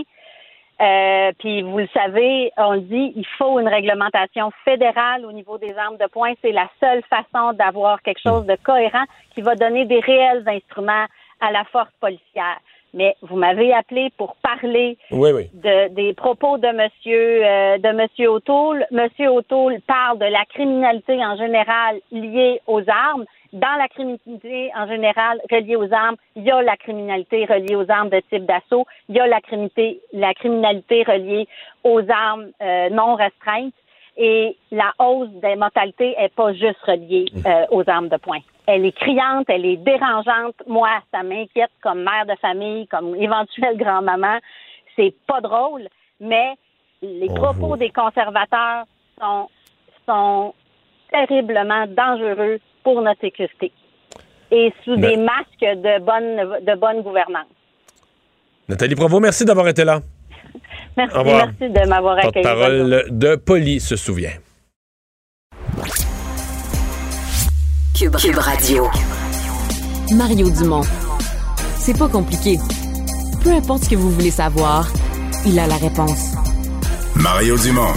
La référence par excellence. Vous avez 24 minutes dans une journée. Tout savoir en 24 minutes. Pour s'informer et comprendre en 24 minutes, ici Mario Dumont, en compagnie de Vincent Dessureau, des studios de Cube Radio, la station d'affaires publique de Québecor. Voici Tout savoir en 24 minutes. Tout savoir en 24 minutes. Une autre journée chargée d'actualité. Lendemain de face à face, on parlera beaucoup de la campagne fédérale. Euh, dossier d'Edgar Fruitier également qui est sorti de prison. Les recherches qui se poursuivent pour une troisième journée. Euh, les recherches pour retrouver le jeune Jake Côté. Mais commençons par euh, la COVID-19 et une lettre de Christian Dubé, le ministre de la Santé, écrite pour les Québécois. Donc, euh, activité qui fait pas nécessairement très souvent. a publié un long texte sur Facebook euh, pour parler de la situation en ce moment au Québec avec des mots assez forts parce que le titre étant Vivre avec le virus, où Christian Dubé nous dit en gros que euh, on doit arrêter d'attendre une sortie de crise, une date de sortie de crise, parce que c'est constamment repoussé et que ça pourrait prendre des mois, voire des années. Le mot année, là, je l'ai pas vu dans les communications officielle du gouvernement du Québec récemment. Euh, il dit d'ailleurs euh, s'être levé hier matin avant l'aube, préoccupé. J'ai pensé à vous, les Québécois, Québécoises, et comment je vais le j'avais le devoir de vous expliquer la situation dans laquelle on se trouve. Il explique donc que la situation au Québec est bonne en termes de vaccination par rapport au reste du monde, euh, que la situation est sous contrôle dans les hôpitaux, mais que dans les prochaines semaines, les choses pourraient changer. Et ce qu'il dit de plus, bon, de plus fort, il dit qu'est-ce qui nous attend sur un horizon plus éloigné? On pensait, il y a encore quelques temps, que ce serait possible d'atteindre l'immunité collective avec la vaccination. Mais les mutations du virus repoussent toujours plus loin cet espoir. Le virus a de grandes chances de muter. Alors, au lieu de chercher la date où tout va se terminer, on va devoir apprendre à vivre avec le virus. Euh, on va devoir accepter un certain nombre de cas et un certain nombre d'hospitalisations si on veut retrouver une vie normale. Elle dit que ça posera des défis constants dans les mois et peut-être même les années à venir, disant qu'on allait devoir renforcer le système de santé, que c'est un des objectifs ambitieux mais réalistes en demandant aux Québécois de garder le moral. Euh, J'ai beaucoup de commentaires. D'abord, je, commençais par dire, euh, commentaire vraiment, euh, petite affaire, le moment est pas le moment est pas banal. Vendredi après-midi, à la veille d'une fin de semaine de trois jours, souvent on dit en politique, c'est le genre de fin de semaine où les gens se parlent, où les idées rentrent sais, les idées rentrent dans les têtes. Quand on, un On, a un choix politique préliminaire le vendredi avant la fête du travail. Le mardi matin, on rentre au bureau avec un choix sûr. Pourquoi? Parce qu'on a jasé, on a vu des amis, on a placoté, tu comprends? et donc là, euh, clairement, Christian Dubé veut que le monde se parle de ça. Veut que les Québécois intègrent ça, en discutent entre eux ça. Un. Deux, euh, je trouve qu'il y a beaucoup de sagesse. Il parle un peu, de toute manière, il parle un peu comme un premier ministre, il parle un peu comme un chef de gouvernement. il est quand même un poste très important. Il est ministre de la Santé, puis il est autorisé à parler de ça, mais. Et, moi, comme citoyen, j'ai comme l'impression que. D'abord, j'ai l'impression qu'on me prend au sérieux, qu'on me prend pour un adulte, mais j'ai reproché au gouvernement Legault des fois, comme donné, c'était un peu là je, comprenais que les mesures étaient nécessaires, mais dans la façon de nous les présenter, c'était comme on nous prend par la main. Puis faut dire un défi de 18 jours. la ben lumière au bout du tunnel, mais elle n'arrivait jamais. C'est ça. Là, on dit il n'y en a plus de lumière. Là. On n'attendra pas après la Il n'y a pas de lumière. Parce que je veux dire, présentement, les écoles sont ouvertes. On va au restaurant avec notre passeport vaccinal. On va au restaurant. Il y, a une vie, là. On n'est pas, pas l'hiver passé, là. On n'est pas enfermé chez nous avec un couvre-feu, puis il euh, faut, choisir l'heure qu'on va prendre une marche. Là. Ouais, mais est-ce que c'est pas plus. On est sorti du tunnel, mais c'est juste que c'est ça, là. C'est ça. On est. C'est ça. On est sorti, mais c'est pas, pas ce qu'il y avait avant de rentrer dans le tunnel. Exactement. Puis, je veux dire, entre toi et moi, euh, je pense que c'est une façon de penser mature. Puis si jamais, par le plus grand des hasards, le virus mute moins, puis on est chanceux, puis on s'en sort de la pandémie, je pense que personne ne va reprocher à Christian Dubé, mais la réflexion, elle, mérite d'être faite. Puis euh, bon, pour le reste, il, nous dit pas, euh, il nous dit pas c'est la fin du monde, mais il nous dit faut apprendre à vivre avec un, virus présent, puis que si, si 100 du monde, là, 100% du monde était vacciné, puis si on faisait une série de choses logiques, ben, on pourrait vivre pas. On voudrait s'en débarrasser d'un coup de baguette magique, pas qu'on va l'aimer, le virus, mais on pourrait vivre en sa présence, avec du monde vacciné, puis peut-être euh, une dose de vaccin adaptée aux variants mu, ben, aux variants qui va s'en venir un jour, dans six mois ou dans un an. Mais une nouvelle normalité. Une nouvelle normalité, c'est ça. Et il s'adresse aussi aux vaccinés en disant faites aussi attention parce qu'on ne veut pas augmenter les cas. Euh, les vaccinés, même s'ils ont beaucoup moins de chances de euh, contracter la COVID et de la donner, ben, peuvent le faire quand même. Alors, il y a un travail à faire également chez les, chez les vaccinés, d'être quand même prudent à l'aube du long week-end. Mais en gros, là, je trouve que c'est un propos intelligent, mature, qui s'adresse aux Québécois comme des adultes. C'est à un moment clé. Euh, j'ai beaucoup aimé ça. Vraiment, là, c'est une intervention pour moi depuis des mois. Dans tout ce qui a été dit sur la COVID, c'est une intervention que je considère vraiment d'aplomb. Donc, on attendait tous un feu vert pour la vie normale. Et en gros, ce feu vert-là, il n'y en aura pas. Il n'y aura pas une journée où c'est la fin. Mais tu peux le voir à l'inverse. Tu peux dire il donne d'une certaine façon. Il nous dit, comme tu l'as dit tantôt, là, ben, la nouvelle normalité, on est dedans. Parce que présentement, je, je, nous oui, une grande, une grande normalité. Ben, tout est ouvert là, présentement, ou presque. Ah tout est ouvert, tout est fonctionnel. Nos enfants sont à l'école. C'est qu'il y a une prudence. C'est comme on a tous un parapluie, mais on sort, on vit, on fait nos affaires. On n'est on est plus, on plus l'hiver passé. Euh, d'ailleurs, euh, euh, le nombre de cas aujourd'hui pour faire le bilan va aussi un peu dans ce sens-là. de voir, on est en quatrième vague, c'est une situation qui est quand même sérieuse. 750 nouveaux cas. La semaine dernière, vendredi, on était à 612. Alors, c'est quand même un bon. Ça monte, ça monte. deux décès, neuf hospitalisations, sept aux soins intensifs. Donc, on arrive presque à 50 personnes hospitalisées aux soins intensifs. et on approche les chiffres de l'Ontario aujourd'hui. L'Ontario est à 807 euh, nouveaux cas. Et d'ailleurs, une nouvelle modélisation publiée aujourd'hui par l'administration euh, de la santé publique du Canada indique euh, qu'on s'attend possiblement d'ici le début du mois d'octobre, avoir 15 000 nouveaux cas par jour au pays. c'est ce que Dr. Theresa Tam a dévoilé aujourd'hui, que c'était urgent pour les personnes particulièrement 18-39 ans de se faire vacciner pour réduire l'impact du variant Delta. Et d'ailleurs, pour ceux qui disent, ouais, mais c'est là le vaccin, est-ce que c'est si efficace? 12 fois euh, plus de chances d'être infecté si on est non vacciné, 36 fois plus de chances d'être hospitalisé selon les nouveaux chiffres dévoilés par la santé publique. Et on doit atteindre, selon Theresa Tam, 80% euh, euh, dans tous les groupes d'âge de vaccination le, plus, le plus tôt possible. Et le passeport vaccinal euh, entre en vigueur au Manitoba. Donc, euh, Une autre province. Oui, au Canada, euh, ça, s'élargit. Ça commence à faire le tour, effectivement. Et parlant du variant. Et là, tu as, deux gouvernements conservateurs, un gouvernement caquiste, c'est pas vraiment d'équivalent ailleurs au Canada, un gouvernement néo-démocrate. Donc, tu as diverses couleurs politiques, diverses tendances qui arrivent à la même solution pratico-pratique pour gérer la situation des gens vaccinés, leur permettre d'aller librement dans des lieux. Ce qui est rassurant quand même sur la politique canadienne, que c'est beaucoup moins politisé qu'ailleurs, où on voit, selon les partis euh, aux États-Unis, euh, il y a des mesures où il n'y a pas de mesures selon si c'était de démocrate ou républicain. Parce que dans le fond, là, il, il, reste l'Alberta, la Saskatchewan, qui ne l'implantent pas.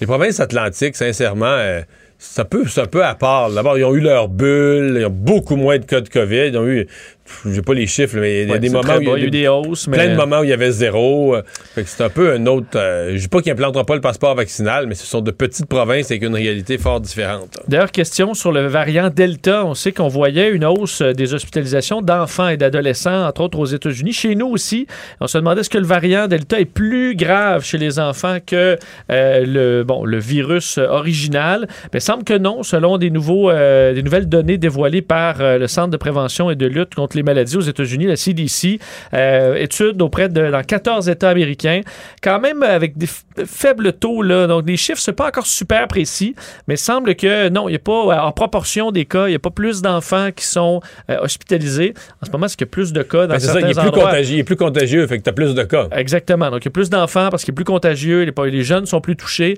mais le variant comme tel n'est pas nécessairement plus grave lorsqu'on l'a, mais il y a plus de gens qui l'ont euh, en ce moment. C'est le point qui a été fait aujourd'hui par les autorités américaines. Revenons sur la politique euh, fédérale, la campagne, 20e euh, jour et lendemain de face à face, qui a été un succès d'ailleurs euh, d'audience à plus d'un million deux cent mille téléspectateurs là, en, pointe hier en cours de soirée sur les ondes de TVA LCN. Alors, premier face à face de deux heures. Mario, est-ce qu'on a eu droit à un bon spectacle? Oui, ben oui. D'ailleurs, c'est intéressant parce que dans les, dans les Vox Pop ce matin, il y en a qui disent Ouais, ça nous a aidé à faire notre idée. Il y en a quand même plusieurs, toujours surpris, qui, qui disent Non, non, non, moi, euh, je suis partisan d'un parti, là, je, je, je change pas d'idée. Mais j'aime ça. C'est un bon divertissement. Donc, t'as vraiment ceux qui regardent ça pour s'informer en disant Ouais, pour qui je vais voter cette fois-ci, puis tout ça. Puis t'as les autres qui regardent ça comme un match de hockey. Là. Ils ont déjà leur choix, ils sont partisans d'un chef, puis là, ils regardent comment leur, comment leur équipe va performer. Là, oui, c'est quand même très stressant. On le sent d'ailleurs, ce stress-là. C'était pas trop cacophonique non plus. Parce qu'en général. Non, c'était bien mené, puis les chefs ont été. Là-dessus, là. Je dois dire que je suis vraiment, euh, puis je fais ma part pour l'expliquer pas au diapason d'une partie de la population qui est allergique à ça. Que ça s'embarque un petit peu par-dessus, puis tout ça. Puis... Je, rappelle toujours que la politique, c'est on décide de ce qu'on fait avec l'avenir de notre société. Puis que dans certains pays, ça se fait avec des armes. Là. Je sais pas, on décide qui est le plus fort. Là. On va-tu gouverner à gauche ou à droite? Ça se décide avec des armes. Fait que si on le fait avec des élections, petits bulletins de vote, fait que, qu'à certains moments durant une campagne, c'est la confrontation des idées se mène à ce qui apparaît un peu par-dessus l'autre, ces fins de phrases, là. Excusez-moi, là, c'est. C'est juste normal. Là. Si, quand le plus déplacé, c'est fais-toi pousser une colonne, c'est de tutoyer quelqu'un, c'est pas si grave. C'est ça sais, parce que là, chacun a ses idées. Il y a des carrières politiques qui vont se finir. tu peux être pendant quatre ans où les idées politiques de l'autre, t'es aimes pas, puis c'est celles qui vont te gouverner. C'est gros ce qui arrive. C'est pas, pas petit, c'est pas banal. Puis ceux qui disent c'est du pareil au même, c'est pas vrai. C'est faux. Tu sais, il y a des choix à faire. Donc, que les gens, en faisant leur choix, soient émotifs, euh, passionnés, euh, au point de s'embarquer un peu par-dessus l'autre dans les phrases, ben c'est c'est l'ordre des choses. Excusez-moi, là, c'est l'ordre des choses, puis il faut endurer ça, puis il faut choisir.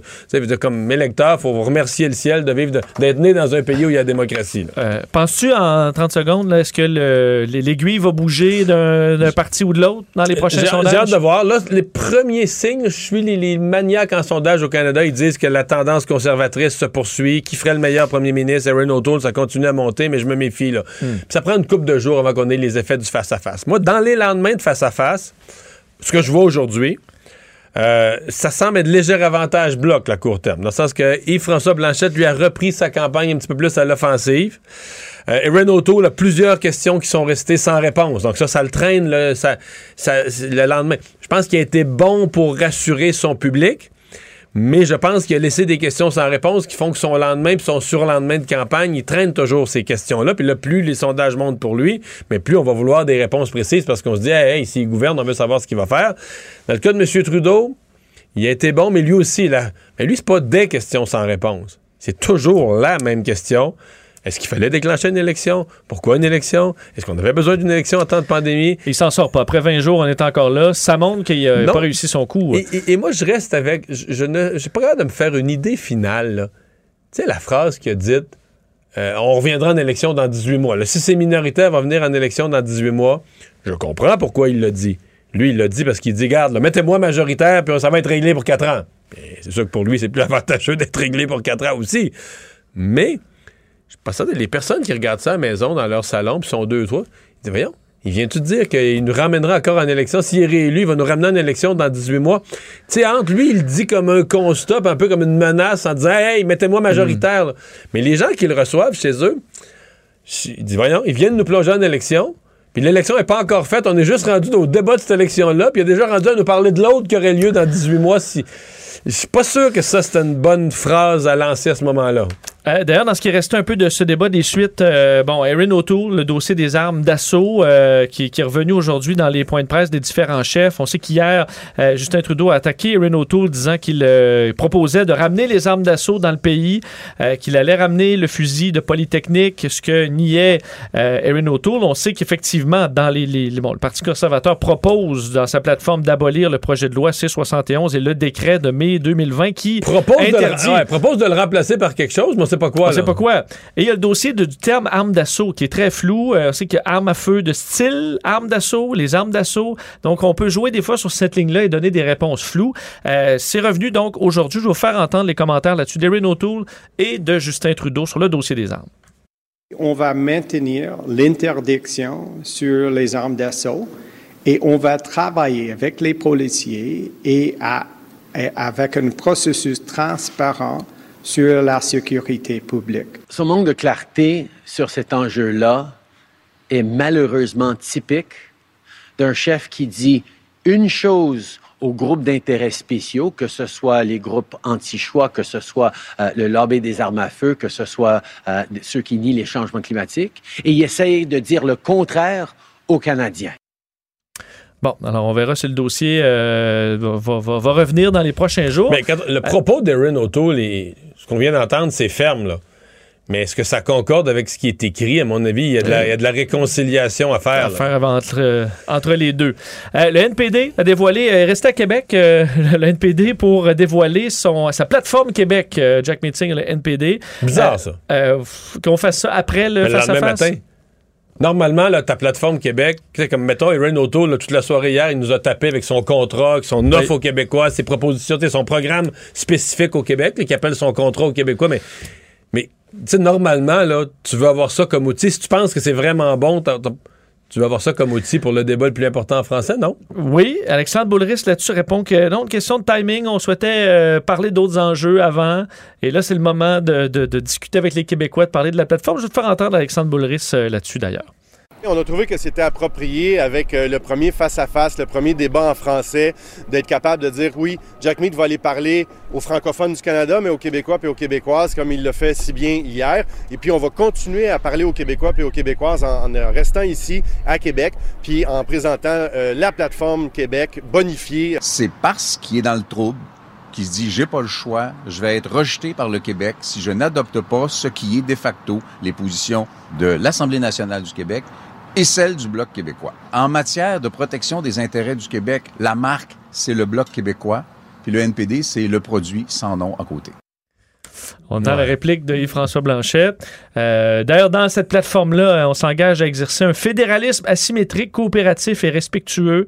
Euh, répond bon, aux demandes de François Legault sur les transferts en santé, euh, la charte de la langue française pour les entreprises de compétences fédérales. Par contre, pas dans l'ingérence nécessairement, parce que, que l'NPD souhaite écarter les entreprises privées des CHSLD, des, des centres d'hébergement pour aînés. Ça, hier, soir, ça, hier soir, ça n'avait pas rapport il a laissé entendre qu'il y avait.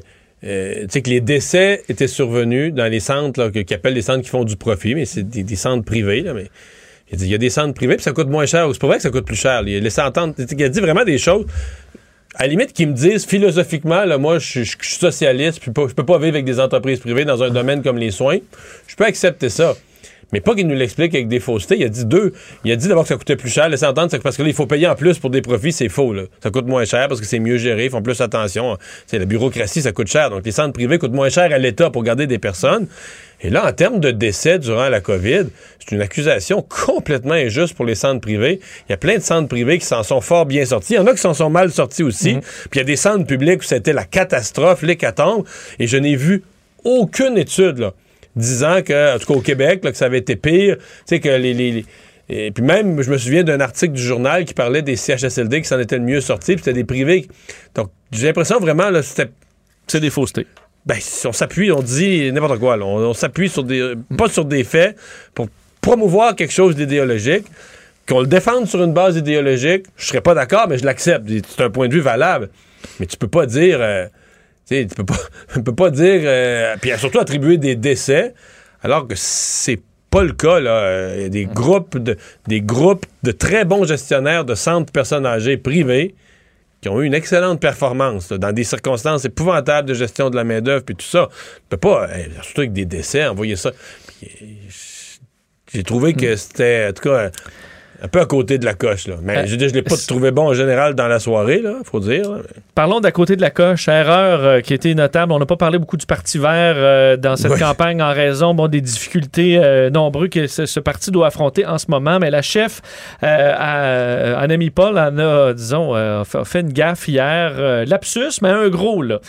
disant, vous allez entendre l'extrait en anglais, mais dit Je dis aux Canadiens qui veulent un vrai plan, un plan qui va faire croître notre économie, qui va placer le Canada parmi les meilleures économies vertes du futur que la seule option pour cette élection est de voter pour les libéraux. Écoutez ça.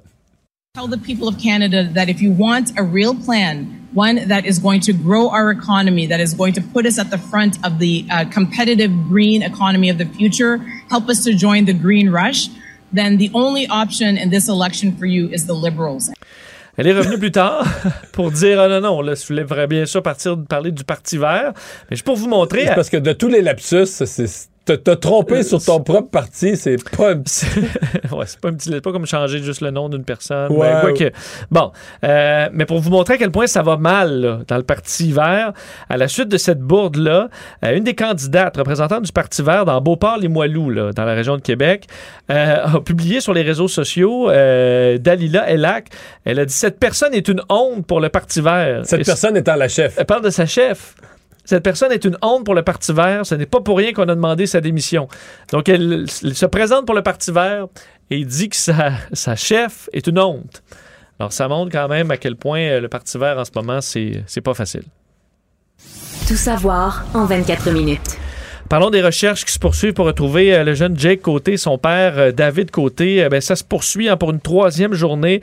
GRC, Forces armées canadiennes, la Sûreté du Québec, qui sont toujours à la recherche de ces deux personnes qui, selon les dernières informations de la Sûreté du Québec, pourraient bon, tenter, dans le cas de David Côté, d'assurer sa survie en forêt. On a des éléments d'enquête qui, portent à croire qu'il recherche du matériel pour assurer sa survie, ce qui amène un climat, un climat de tension à Sainte-Paul. Sainte-Paul, cette, ville euh, près de Matane où euh, les citoyens ont peur, barrent leurs portes, ne sachant pas si cet homme-là pourrait essayer de s'introduire chez eux. village qu'on pense. Euh, ouais, plusieurs ont des cabanes à sucre, aussi des petits chalets un peu partout dans le, dans le secteur. le maire, d'ailleurs, Pierre Dugré, lui-même parle d'un climat de tension dans sa municipalité.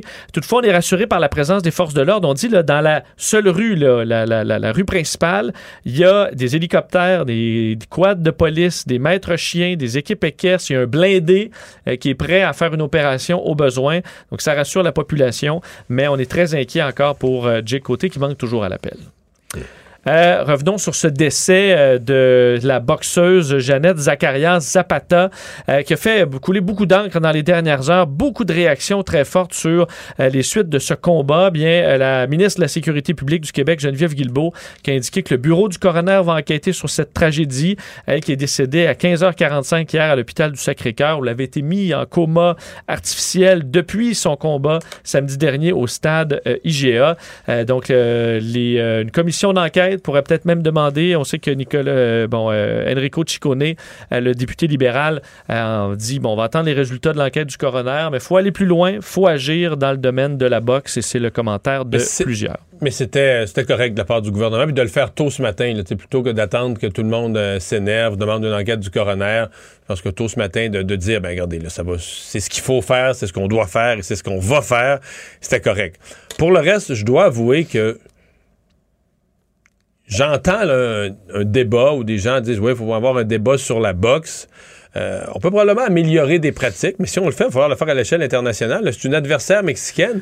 Et dans des catégories de poids comme ça, à un certain niveau de la boxe au Québec, t'as pas assez de pas assez de compétitrices. Donc, tu dois aller à l'étranger. Et un des problèmes, c'est que la boxe n'a pas les mêmes règles dans un pays et l'autre.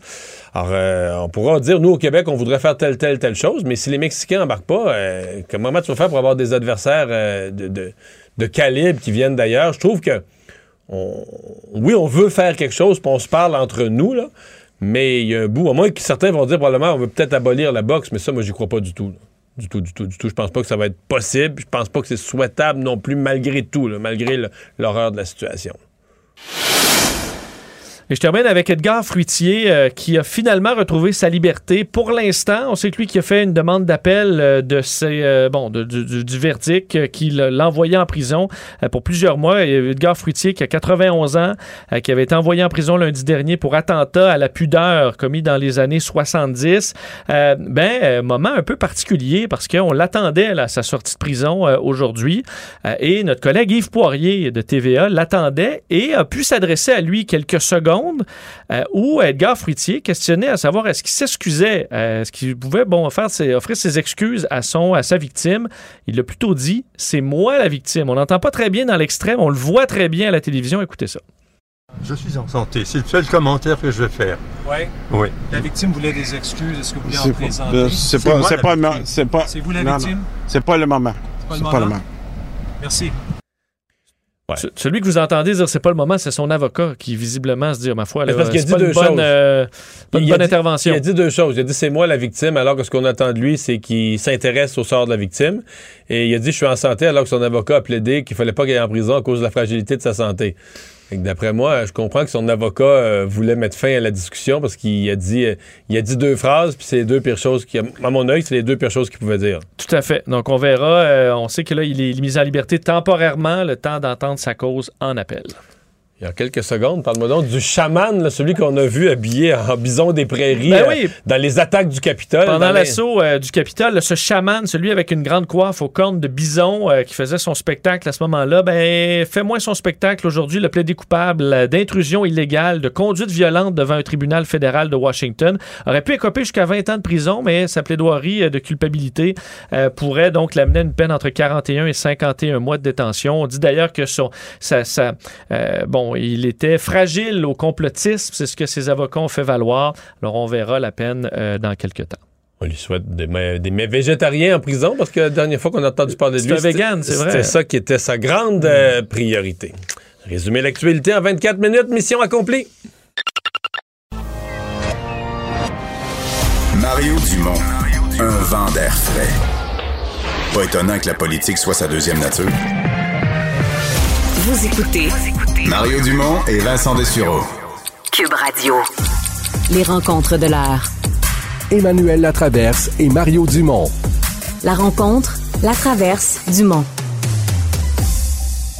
Emmanuel Latraverse qui se joint à Mario Dumont et moi. Bonjour Emmanuel. Bonjour. Bonjour. Hein, on va revenir sur euh, le face-à-face d'hier qui a été euh, très intéressant, mais on va commencer avec euh, les informations aujourd'hui dévoilées par la santé publique du Canada, entre autres Dr. Theresa Tam, qui donnait des chiffres inquiétants pour le Canada sur cette quatrième vague, disant d'ici le début du mois d'octobre, donc même très près des élections, là, pas longtemps après les élections, on pourrait bien avoir au pays 15 000 nouveaux cas par jour.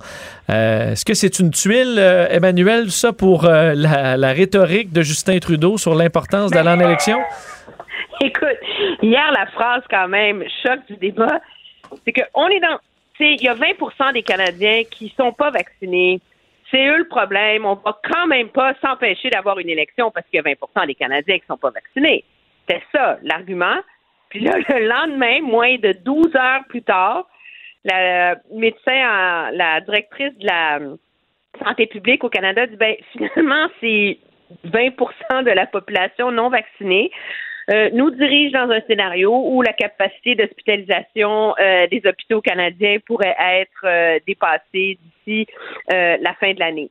Alors, hmm. moi, je pose la question est-ce que ça vaut vraiment est-ce que c'est vraiment une bonne ligne à utiliser? On s'en fout du 20 quand le 20% ben, c'est le cœur du problème auquel on est confronté en ce moment-là. Ouais.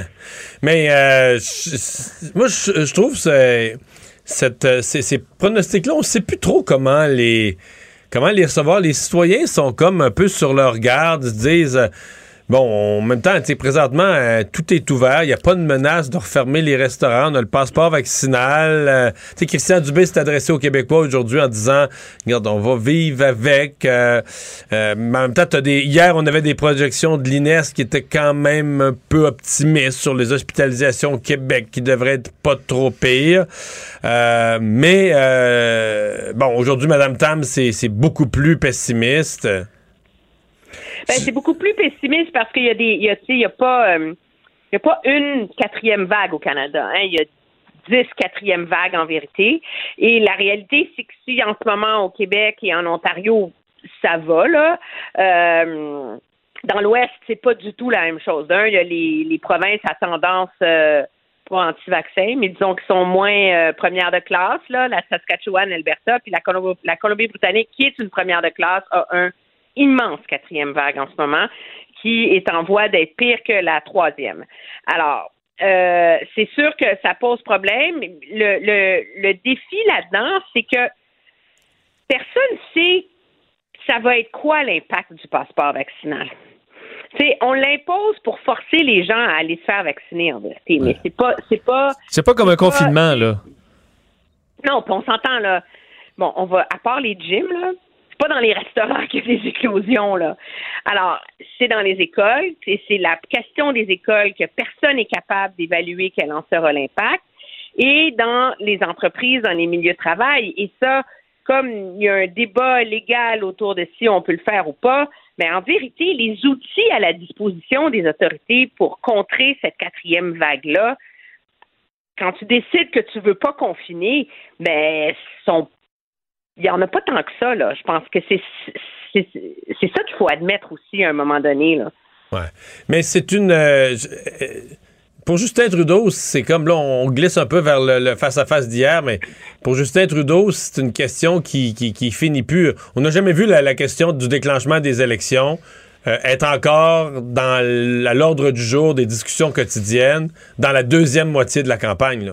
Jamais, jamais, jamais, jamais. Moi, non, puis je pense que la mise à jour de Mme Tam va alimenter, tu sais, bien, je veux pas être cynique parce que l'Agence de santé publique est indépendante et elle ne prend pas ses commandes de, la part euh, de la classe politique, mais mettons que hum, si elle se met à faire des briefings dans ce genre-là à toutes les semaines, là, ça va pas aider le problème de M. Trudeau avec son déclenchement euh, des élections. Mais est-ce qu'il y a un scénario, Emmanuel, parce que quand même il y, a une espèce de petite nervosité ambiante, là, puis je voyais ça. Est-ce qu'il y a un scénario où le directeur des élections, l'organisateur de la campagne, pourrait avoir. Terre-Neuve, c'est là que ça a foiré. Hein? Terre-Neuve, c'est la capacité de recruter du personnel. Parce que là, tu t'en vas t'asseoir pendant une journée au complet à un bureau de vote donc, dans une pièce, comme il va y avoir du monde, il va essayer de respecter la distanciation, mais forcément, il va passer toutes sortes de monde toute la journée. Puis des vaccinés, des non.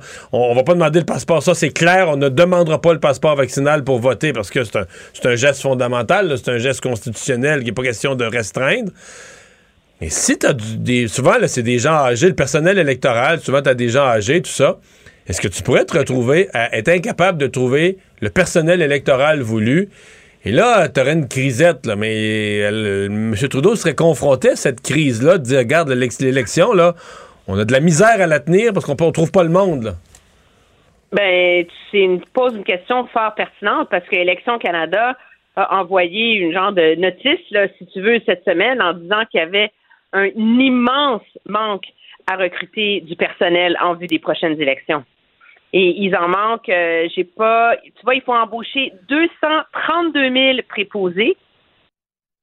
Et, euh, et le recrutement est loin, loin, loin d'être à la hauteur. En ce moment, Élection Canada ne veut pas dire qu'il en manque combien, mais quand Élection Canada, à deux semaines du vote, lance une alerte en disant s'il vous plaît, s'il vous plaît, venez travailler, on manque de monde, euh, c'est sûr que la question se pose.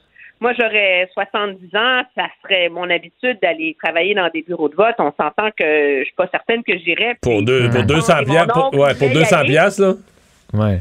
Je leur dirais de passer leur tour cette fois-ci, tu sais. Euh, Revenons justement, que c'est intéressant comme question. Ce sujet-là, Emmanuel, est de, l'importance ou non de l'élection, est revenu vite dans le débat. Tout le monde voulait tomber là-dessus, sauf Justin Trudeau, euh, dans, le face-à-face hier. Et Justin Trudeau a quand même sorti le, bon, le, 18 mois, là, disant, ben oui, on pourrait se retrouver en, en élection dans 18 mois si on est minoritaire, mais c'est un scénario qui est fort, fort probable de se retrouver dans un gouvernement minoritaire. Est-ce que son gouvernement actuel aurait pu faire ça 12-18 mois? Euh, probablement. Est-ce que c'était une erreur? De sa part de ramener ça, de dire, ben oui, on pourrait retourner encore en élection dans 18 mois, même si euh, ce qu'il veut, c'est convaincre les gens de lui donner une majorité? Ce qu'il sauve, c'est que, à part les francophones qui ont écouté le débat minutieusement, là, la question qui lui a été posée était est-ce que vous allez aller au bout du mandat coûte que coûte, si vous êtes élu minoritaire? Et lui, c'est comme, tu sais, ben, si on continue comme ça, il a attaqué ses adversaires en disant qu'il collaborait pas, puis pour ça, puis oui. Alors, le 18 mois veut, veut pas, il colle. tu peux l'expliquer, tu peux le mettre en contexte, puis je pense que c'est comme, c'est un glissement dans le feu du, débat, mais ce qui reste dans la tête des gens, c'est minute là, ils viennent nous taper une élection dont on n'a pas envie, il est même pas encore capable de la justifier, puis il nous prévient déjà que dans 18 mois, c'est reparti. Il est-tu fou? Et moi, je, je pense pas que ça fait dérailler sa campagne, mais il a pas le droit de faire des erreurs. Il n'y a plus de marge de manœuvre pour faire des erreurs comme ça les sondeurs au Canada anglais commencent à parler d'un freight train conservateur. C'est d'un d'un d'un train, euh, c'est ça, un train, un train conservateur qui s'apprête à déferler sur euh, sur les libéraux. Moi, je suis pas rendu là dans mon analyse. J'ai bien hâte de voir le sondage que Jean-Marc Léger nous prépare sur l'Ontario exclusivement. Mais c'est oui, on repart dans 18 mois parce que j'aime pas ça les gouvernements minoritaires là. C'était horrible comme erreur. On s'attendait à faire on, surveillait de près la performance de Erin O'Toole aussi qui était en, qui était en montée. Euh, Mario, est-ce que sa performance va avoir permis de cristalliser un peu cette montée-là ou il n'a ben, pas été à la hauteur? Mais tu vois, à 17 h le lendemain du débat, sur les, mon analyse de l'après-débat, je glisse à dire que c'est un peu euh, Yves-François Blanchet qui a le moins de questions pendantes de lendemain de débat qui a plus pu repartir à l'offensive. Euh, Aaron O'Toole a laissé plusieurs questions avec des réponses incomplètes. Donc, tu as la performance d'hier, qui était, je pense, correcte. Euh, bon, mais qui a laissé des, des, des, des, sujets flous traîner, qui fait qu'aujourd'hui, arme à feu, garderie, au moins sur deux sujets, là, il y a des fronts ouverts, qui fait que le lendemain, tu te retrouves sur la défensive sur ces fronts-là. Puis M. Trudeau, je pense encore qu'il y a un front ouvert, celui de, bon, est-ce que c'est une bonne idée de déclencher des élections, parce que la colère des gens pour l'élection, puis revenir dans 18 mois. Moi, je trouve que les deux principaux, euh, euh, bon, les chefs, les deux principaux qui, vont devenir premiers ministres, là, se retrouvent le lendemain avec des questions pendantes des, questions qui traînent dans le décor encore. Alors que François Blanchette, en même temps, c'est. C'est l'avantage du bloc, c'est plus facile. Mais Emmanuel, sur la question de, des garderies, est-ce qu'il aurait pu se préparer une réponse meilleure que ça, ou il était un peu coincé là-dedans? Il n'y en a pas de réponse. Il n'y en a pas. Je veux dire, tu peux pas. Il n'y en a pas de réponse, OK? Il n'y en a pas de bonne réponse pour lui là-dessus. mais est-ce qu'il devrait. Non, mais Emmanuel, est-ce qu'il aurait pu être plus. Est-ce qu'il aurait dû dire, regarde, l'entente de 6 millions, si j'arrive, elle n'existera plus, c'est moi qui va gouverner. Fait que je vais m'asseoir avec, monsieur, je vais m'asseoir avec M. Legault, puis il va être satisfait. Mais. Est-ce que, est-ce que, est-ce que, je, moi, je, je tends à essayer. Le gros problème avec, de toute façon, évaluer la performance des chefs dans les débats, c'est que ces débats-là ne s'adressent pas à nous, ok? Euh, et que nous, on est, notre regard sur ce débat-là est inévitablement biaisé par notre euh, notre métier qui fait qu'on connaît tout, on sait tout, on est dans les nuances, tout ça, c'est notre obsession, etc. Alors, c'est quoi? Moi, j'essaie de les voir, les débats, sous l'objectif de c'est quoi le but des chefs.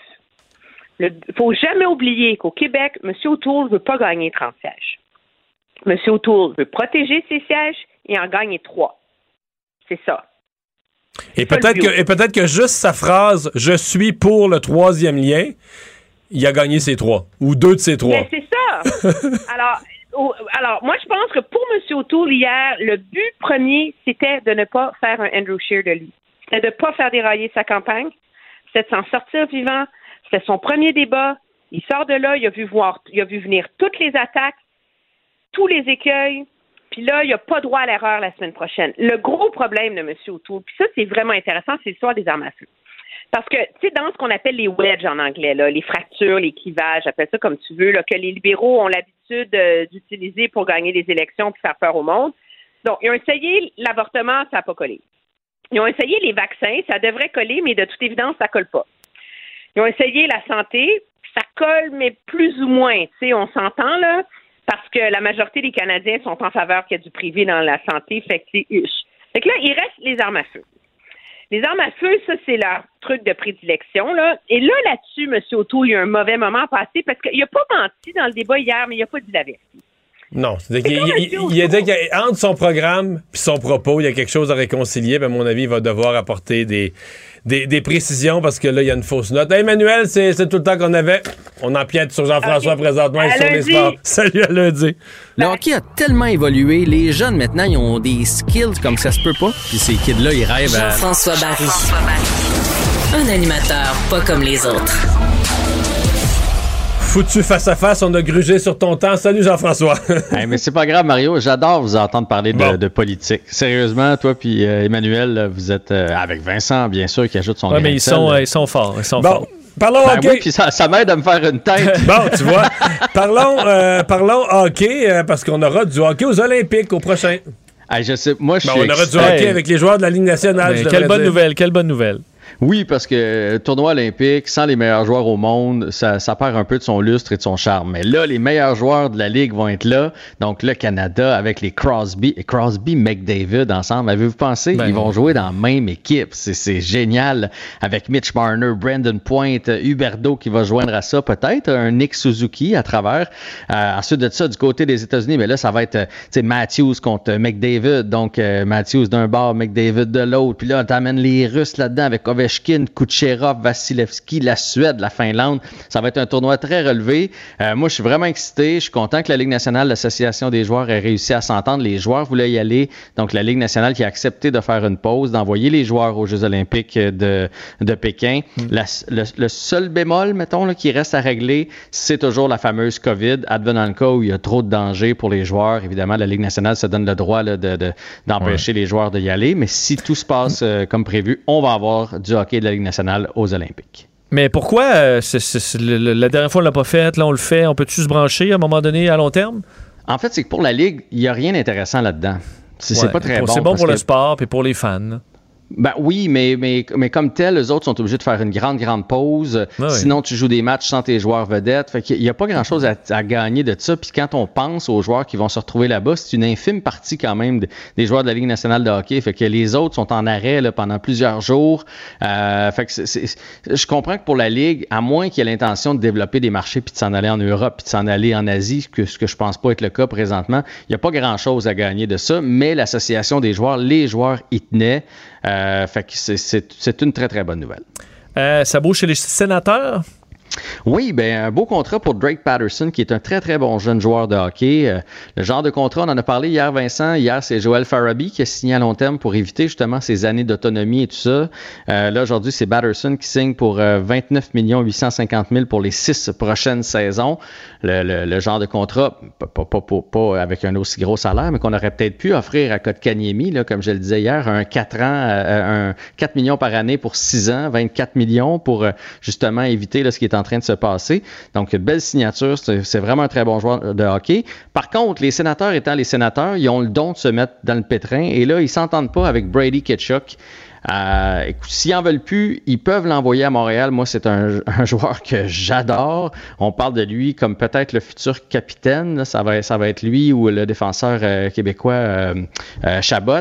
je ne sais pas pourquoi les sénateurs, ça a l'air que les offres jusqu'à maintenant et les négociations vont pas tellement bien, que les offres sont, sont ridicules. C'est ce, que, ce que le clan Ketchuk a dit aujourd'hui. Et d'ailleurs, si on veut revenir sur le dossier Kotkaniemi... Mais justement, là, regarde, je... Tic, c'est le cadran de Marc Bergevin? Mais moi, je pense que la décision est déjà prise. Et plus on attend, plus ça me fait penser. Je ne sais pas ce que vous autres Qu'on niaise, la Caroline un peu sur le, délai. Exactement. On fait, on, étire ça jusqu'au bout, mais le Canadien a décidé de laisser passer Kotkaniemi. Puis, puis je pense que c'est une bonne décision euh, de laisser passer parce que sinon ça brise toute la structure salariale. Par contre, ça va, en bout de ligne, ça va avoir été pour le Canadien un flop monumental. Lorsqu'on va regarder ça dans quelques années puis qu'on va dire comment ça se fait que le Canadien n'a pas de bons joueurs, qu'on repêche pas, on va se hmm. souvenir de ce troisième choix au total que le Canadien avait. On met la main sur Kotkaniemi un joueur un peu douteux qui était classé beaucoup plus haut, qui a eu un gros championnat du monde euh, junior, puis là on est tombé en amour avec. On l'a, on l'a pris au troisième rang alors que ce gars-là aurait dû sortir peut-être en fin de première ronde. Et là, euh, non seulement on, on, le développe mal, on le fait pas toujours jouer, puis là on se le fait voler par la Caroline pour rien. Tu sais, si le Canadien. Mais on obtient deux choix repêchage l'année prochaine, mais c'est ça, c'est d'une équipe de tête, donc on va repêcher, on perd un troisième choix, puis on va repêcher 28e. 28, puis un choix de troisième ronde. Moi, dans ma tête, c'est pas grand-chose.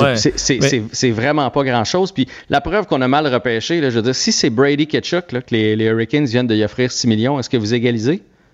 Ben, c'est sûr qu'on égalise. c'est sûr qu'on égalise. Puis il a été repêché quatrième là, tout de suite après. Donc ça a, été, euh, ça a été un mauvais choix. Si c'est Hughes euh, à Vancouver qui a été repêché cinquième, lui, même chose, on égalise. Donc ça a été un mauvais choix et ça va avoir une été de mauvaise tournure et pour le Canadien et à mon avis pour les Hurricanes aussi. Et il te reste 30 secondes pour ta tournée de ce que euh, qu'on surveille ce soir et en fin de semaine. Alors, Chapovalov contre Bautista Agus, évidemment, c'est au tennis euh, du côté du US Open. Et euh, Leila Fernandez qui affronte euh, Naomi Osaka, ça va être tout un challenge pour elle. Et les Alouettes contre Ottawa ce soir du côté d'Ottawa. Les deux équipes ont la même fiche. On espère que les Alouettes vont se remettre sur les rails. On l'espère aussi. Donc, mais Fernandez